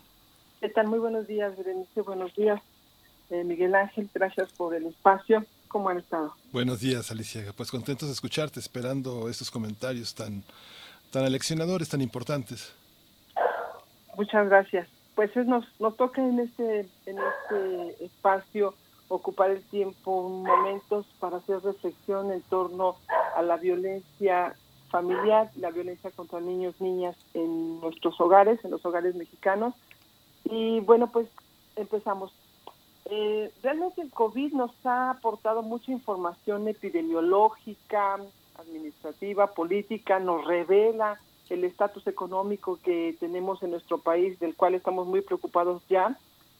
Sin embargo, un elemento es que nos ha obligado a permanecer en casa con los hijos y a tener que convivir con la familia más tiempo de lo que los tiempos modernos nos tenían acostumbrados. Es decir, hemos tenido que aprender a administrar nuestro tiempo, nuestro esfuerzo, nuestro dinero y sobre todo la paciencia. Sin embargo, el maltrato dentro de la familia es muy común en nuestro país. Incluso ya antes de, la convergencia ya hablábamos de casos alarmantes, perdón, de cifras alarmantes en torno al reporte que se presentaba sobre la violencia familiar. Y quiero afirmar que la violencia es un problema de salud pública, dado que la extensión, magnitud y consecuencias afectan de manera pro- desproporcionada a mujeres, a niños y a los adolescentes. Según la OMS, se define la violencia como el uso intencional de la fuerza o poder físicos amenazantes o reales en contra de uno mismo, de otra persona o en contra de un grupo o comunidad que resulten heridas de muerte o daño psicológico o privaciones. Eh, cualquier tipo de abuso de poder en un miembro de la familia sobre otro de manera repetitiva es considerado violencia. Para muchos niños la escuela es un lugar para aprender, para otros expuestos a situaciones inseguras o abusos en su entorno. Es un sitio seguro también de escuela. La cifra de abusos sexuales en este país fue de 14 mil.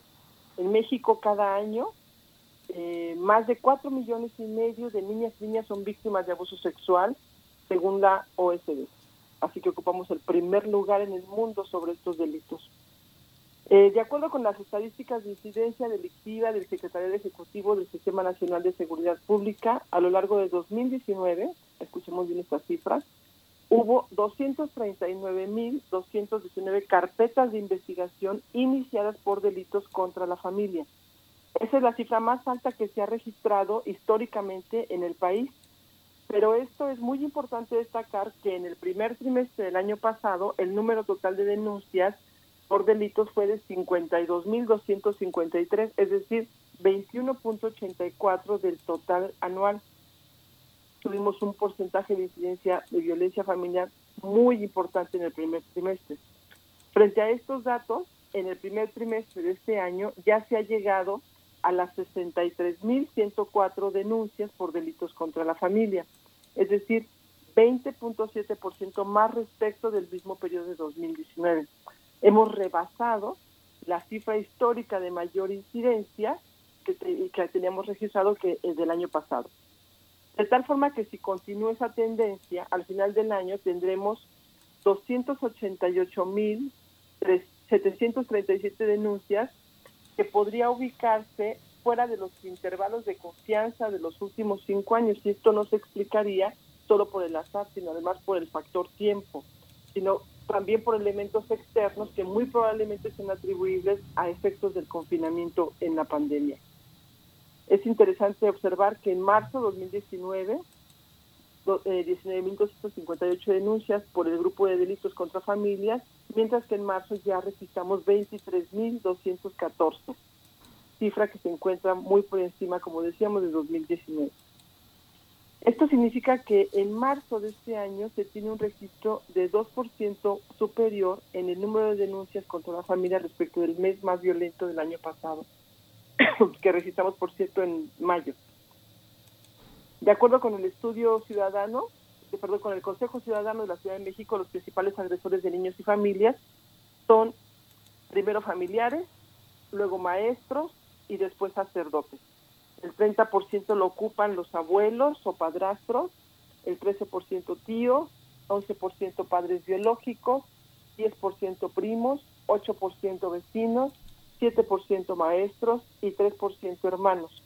A pesar de estar en este lastimoso primer lugar, México tiene los presupuestos más bajos para poder combatir este problema, ya que solo el 1% de los recursos para la infancia está destinado a la prevención y protección del abuso sexual y la explotación, según el Fondo de las Naciones Unidas, UNICEF.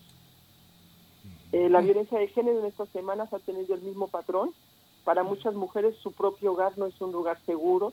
Según las autoridades sanitarias, el distanciamiento social es la forma más eficaz para reducir el número de contagios, que hasta el 24 de marzo afectaban a 400 mil personas. Sin embargo, este confinamiento está dejando en evidencia otra realidad, la de las mujeres que sufren violencia durante estos días y tienen que estar encerradas con su agresor. Pero en un país donde 10 mujeres son asesinadas diariamente, se requiere un plan de contingencia más enérgico para controlar y minimizar estos riesgos desde un enfoque de derechos humanos. La directora del Centro Nacional de Equidad de Género y Salud Reproductiva nos invitó la semana pasada a que usáramos el servicio telefónico del 911 y nos dijo que eh, que si somos testigos de abusos o de este tipo de maltratos, lo reportemos a este número de emergencias a fin de que sean asistidas las familias. El análisis de violencia debe partir de la base de que se trata de un fenómeno predecible y por lo tanto preveni- prevenible.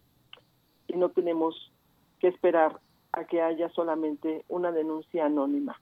Ya sabemos que este fenómeno es una realidad en nuestro país. Eh, pues desgraciadamente una de las instituciones más abandonadas en México es el Sistema Nacional del DIF, la cual se vuelve hoy crucial en la construcción de una política integral de protección a las familias, pues asumir por sí mismos que millones de familias vamos a salir adelante en términos de salud mental, emocionales y lazos de solidaridad y cariño en nuestro interior, realmente constituye un error mayúsculo pues las condiciones materiales, económicas y sociales que ya eran adversas para las familias se están agudizando y se van a profundizar todavía en lo que nos falta por tiempo de pandemia. De esta manera hay básicamente cuatro recomendaciones que quiero proponer.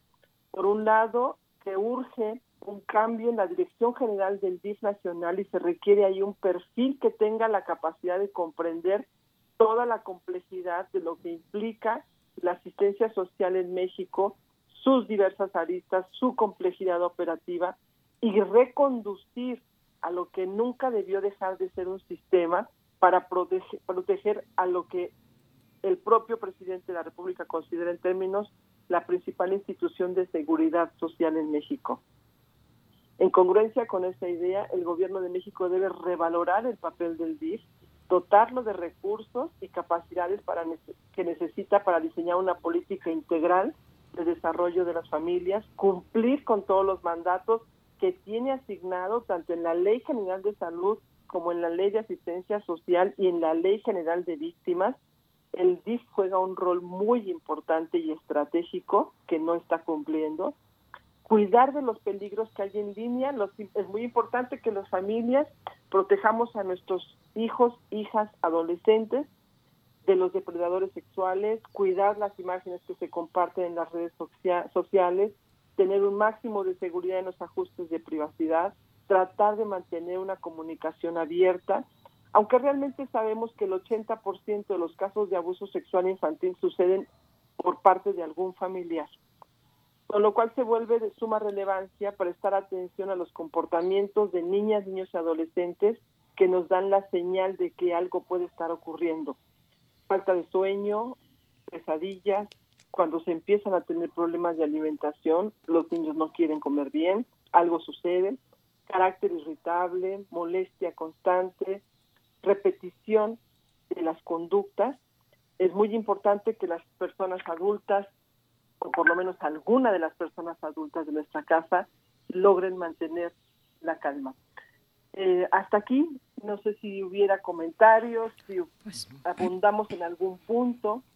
Pues eh, querida Alicia Vargas Ayala, lo hemos mencionado aquí, este confinamiento pues nos ha abrir- abierto las puertas y ventanas de lo que está ocurriendo en los hogares alrededor del mundo, nos ha dado un eh, sitio de, de primera fila para observar todas estas violencias que se han incrementado y, y lo lamentable aquí, después de estas recomendaciones que tú haces eh, y que agradecemos y que nos pueden dar, arrojar mucha luz, Alicia, es que las acciones que deberían estar llevándose a cabo por parte de las instituciones, hablas del DIF y, y podemos pensar en otras, en el mismo CIPINA que ya hemos El mencionado CIPINA, contigo en otras ocasiones. ¿no?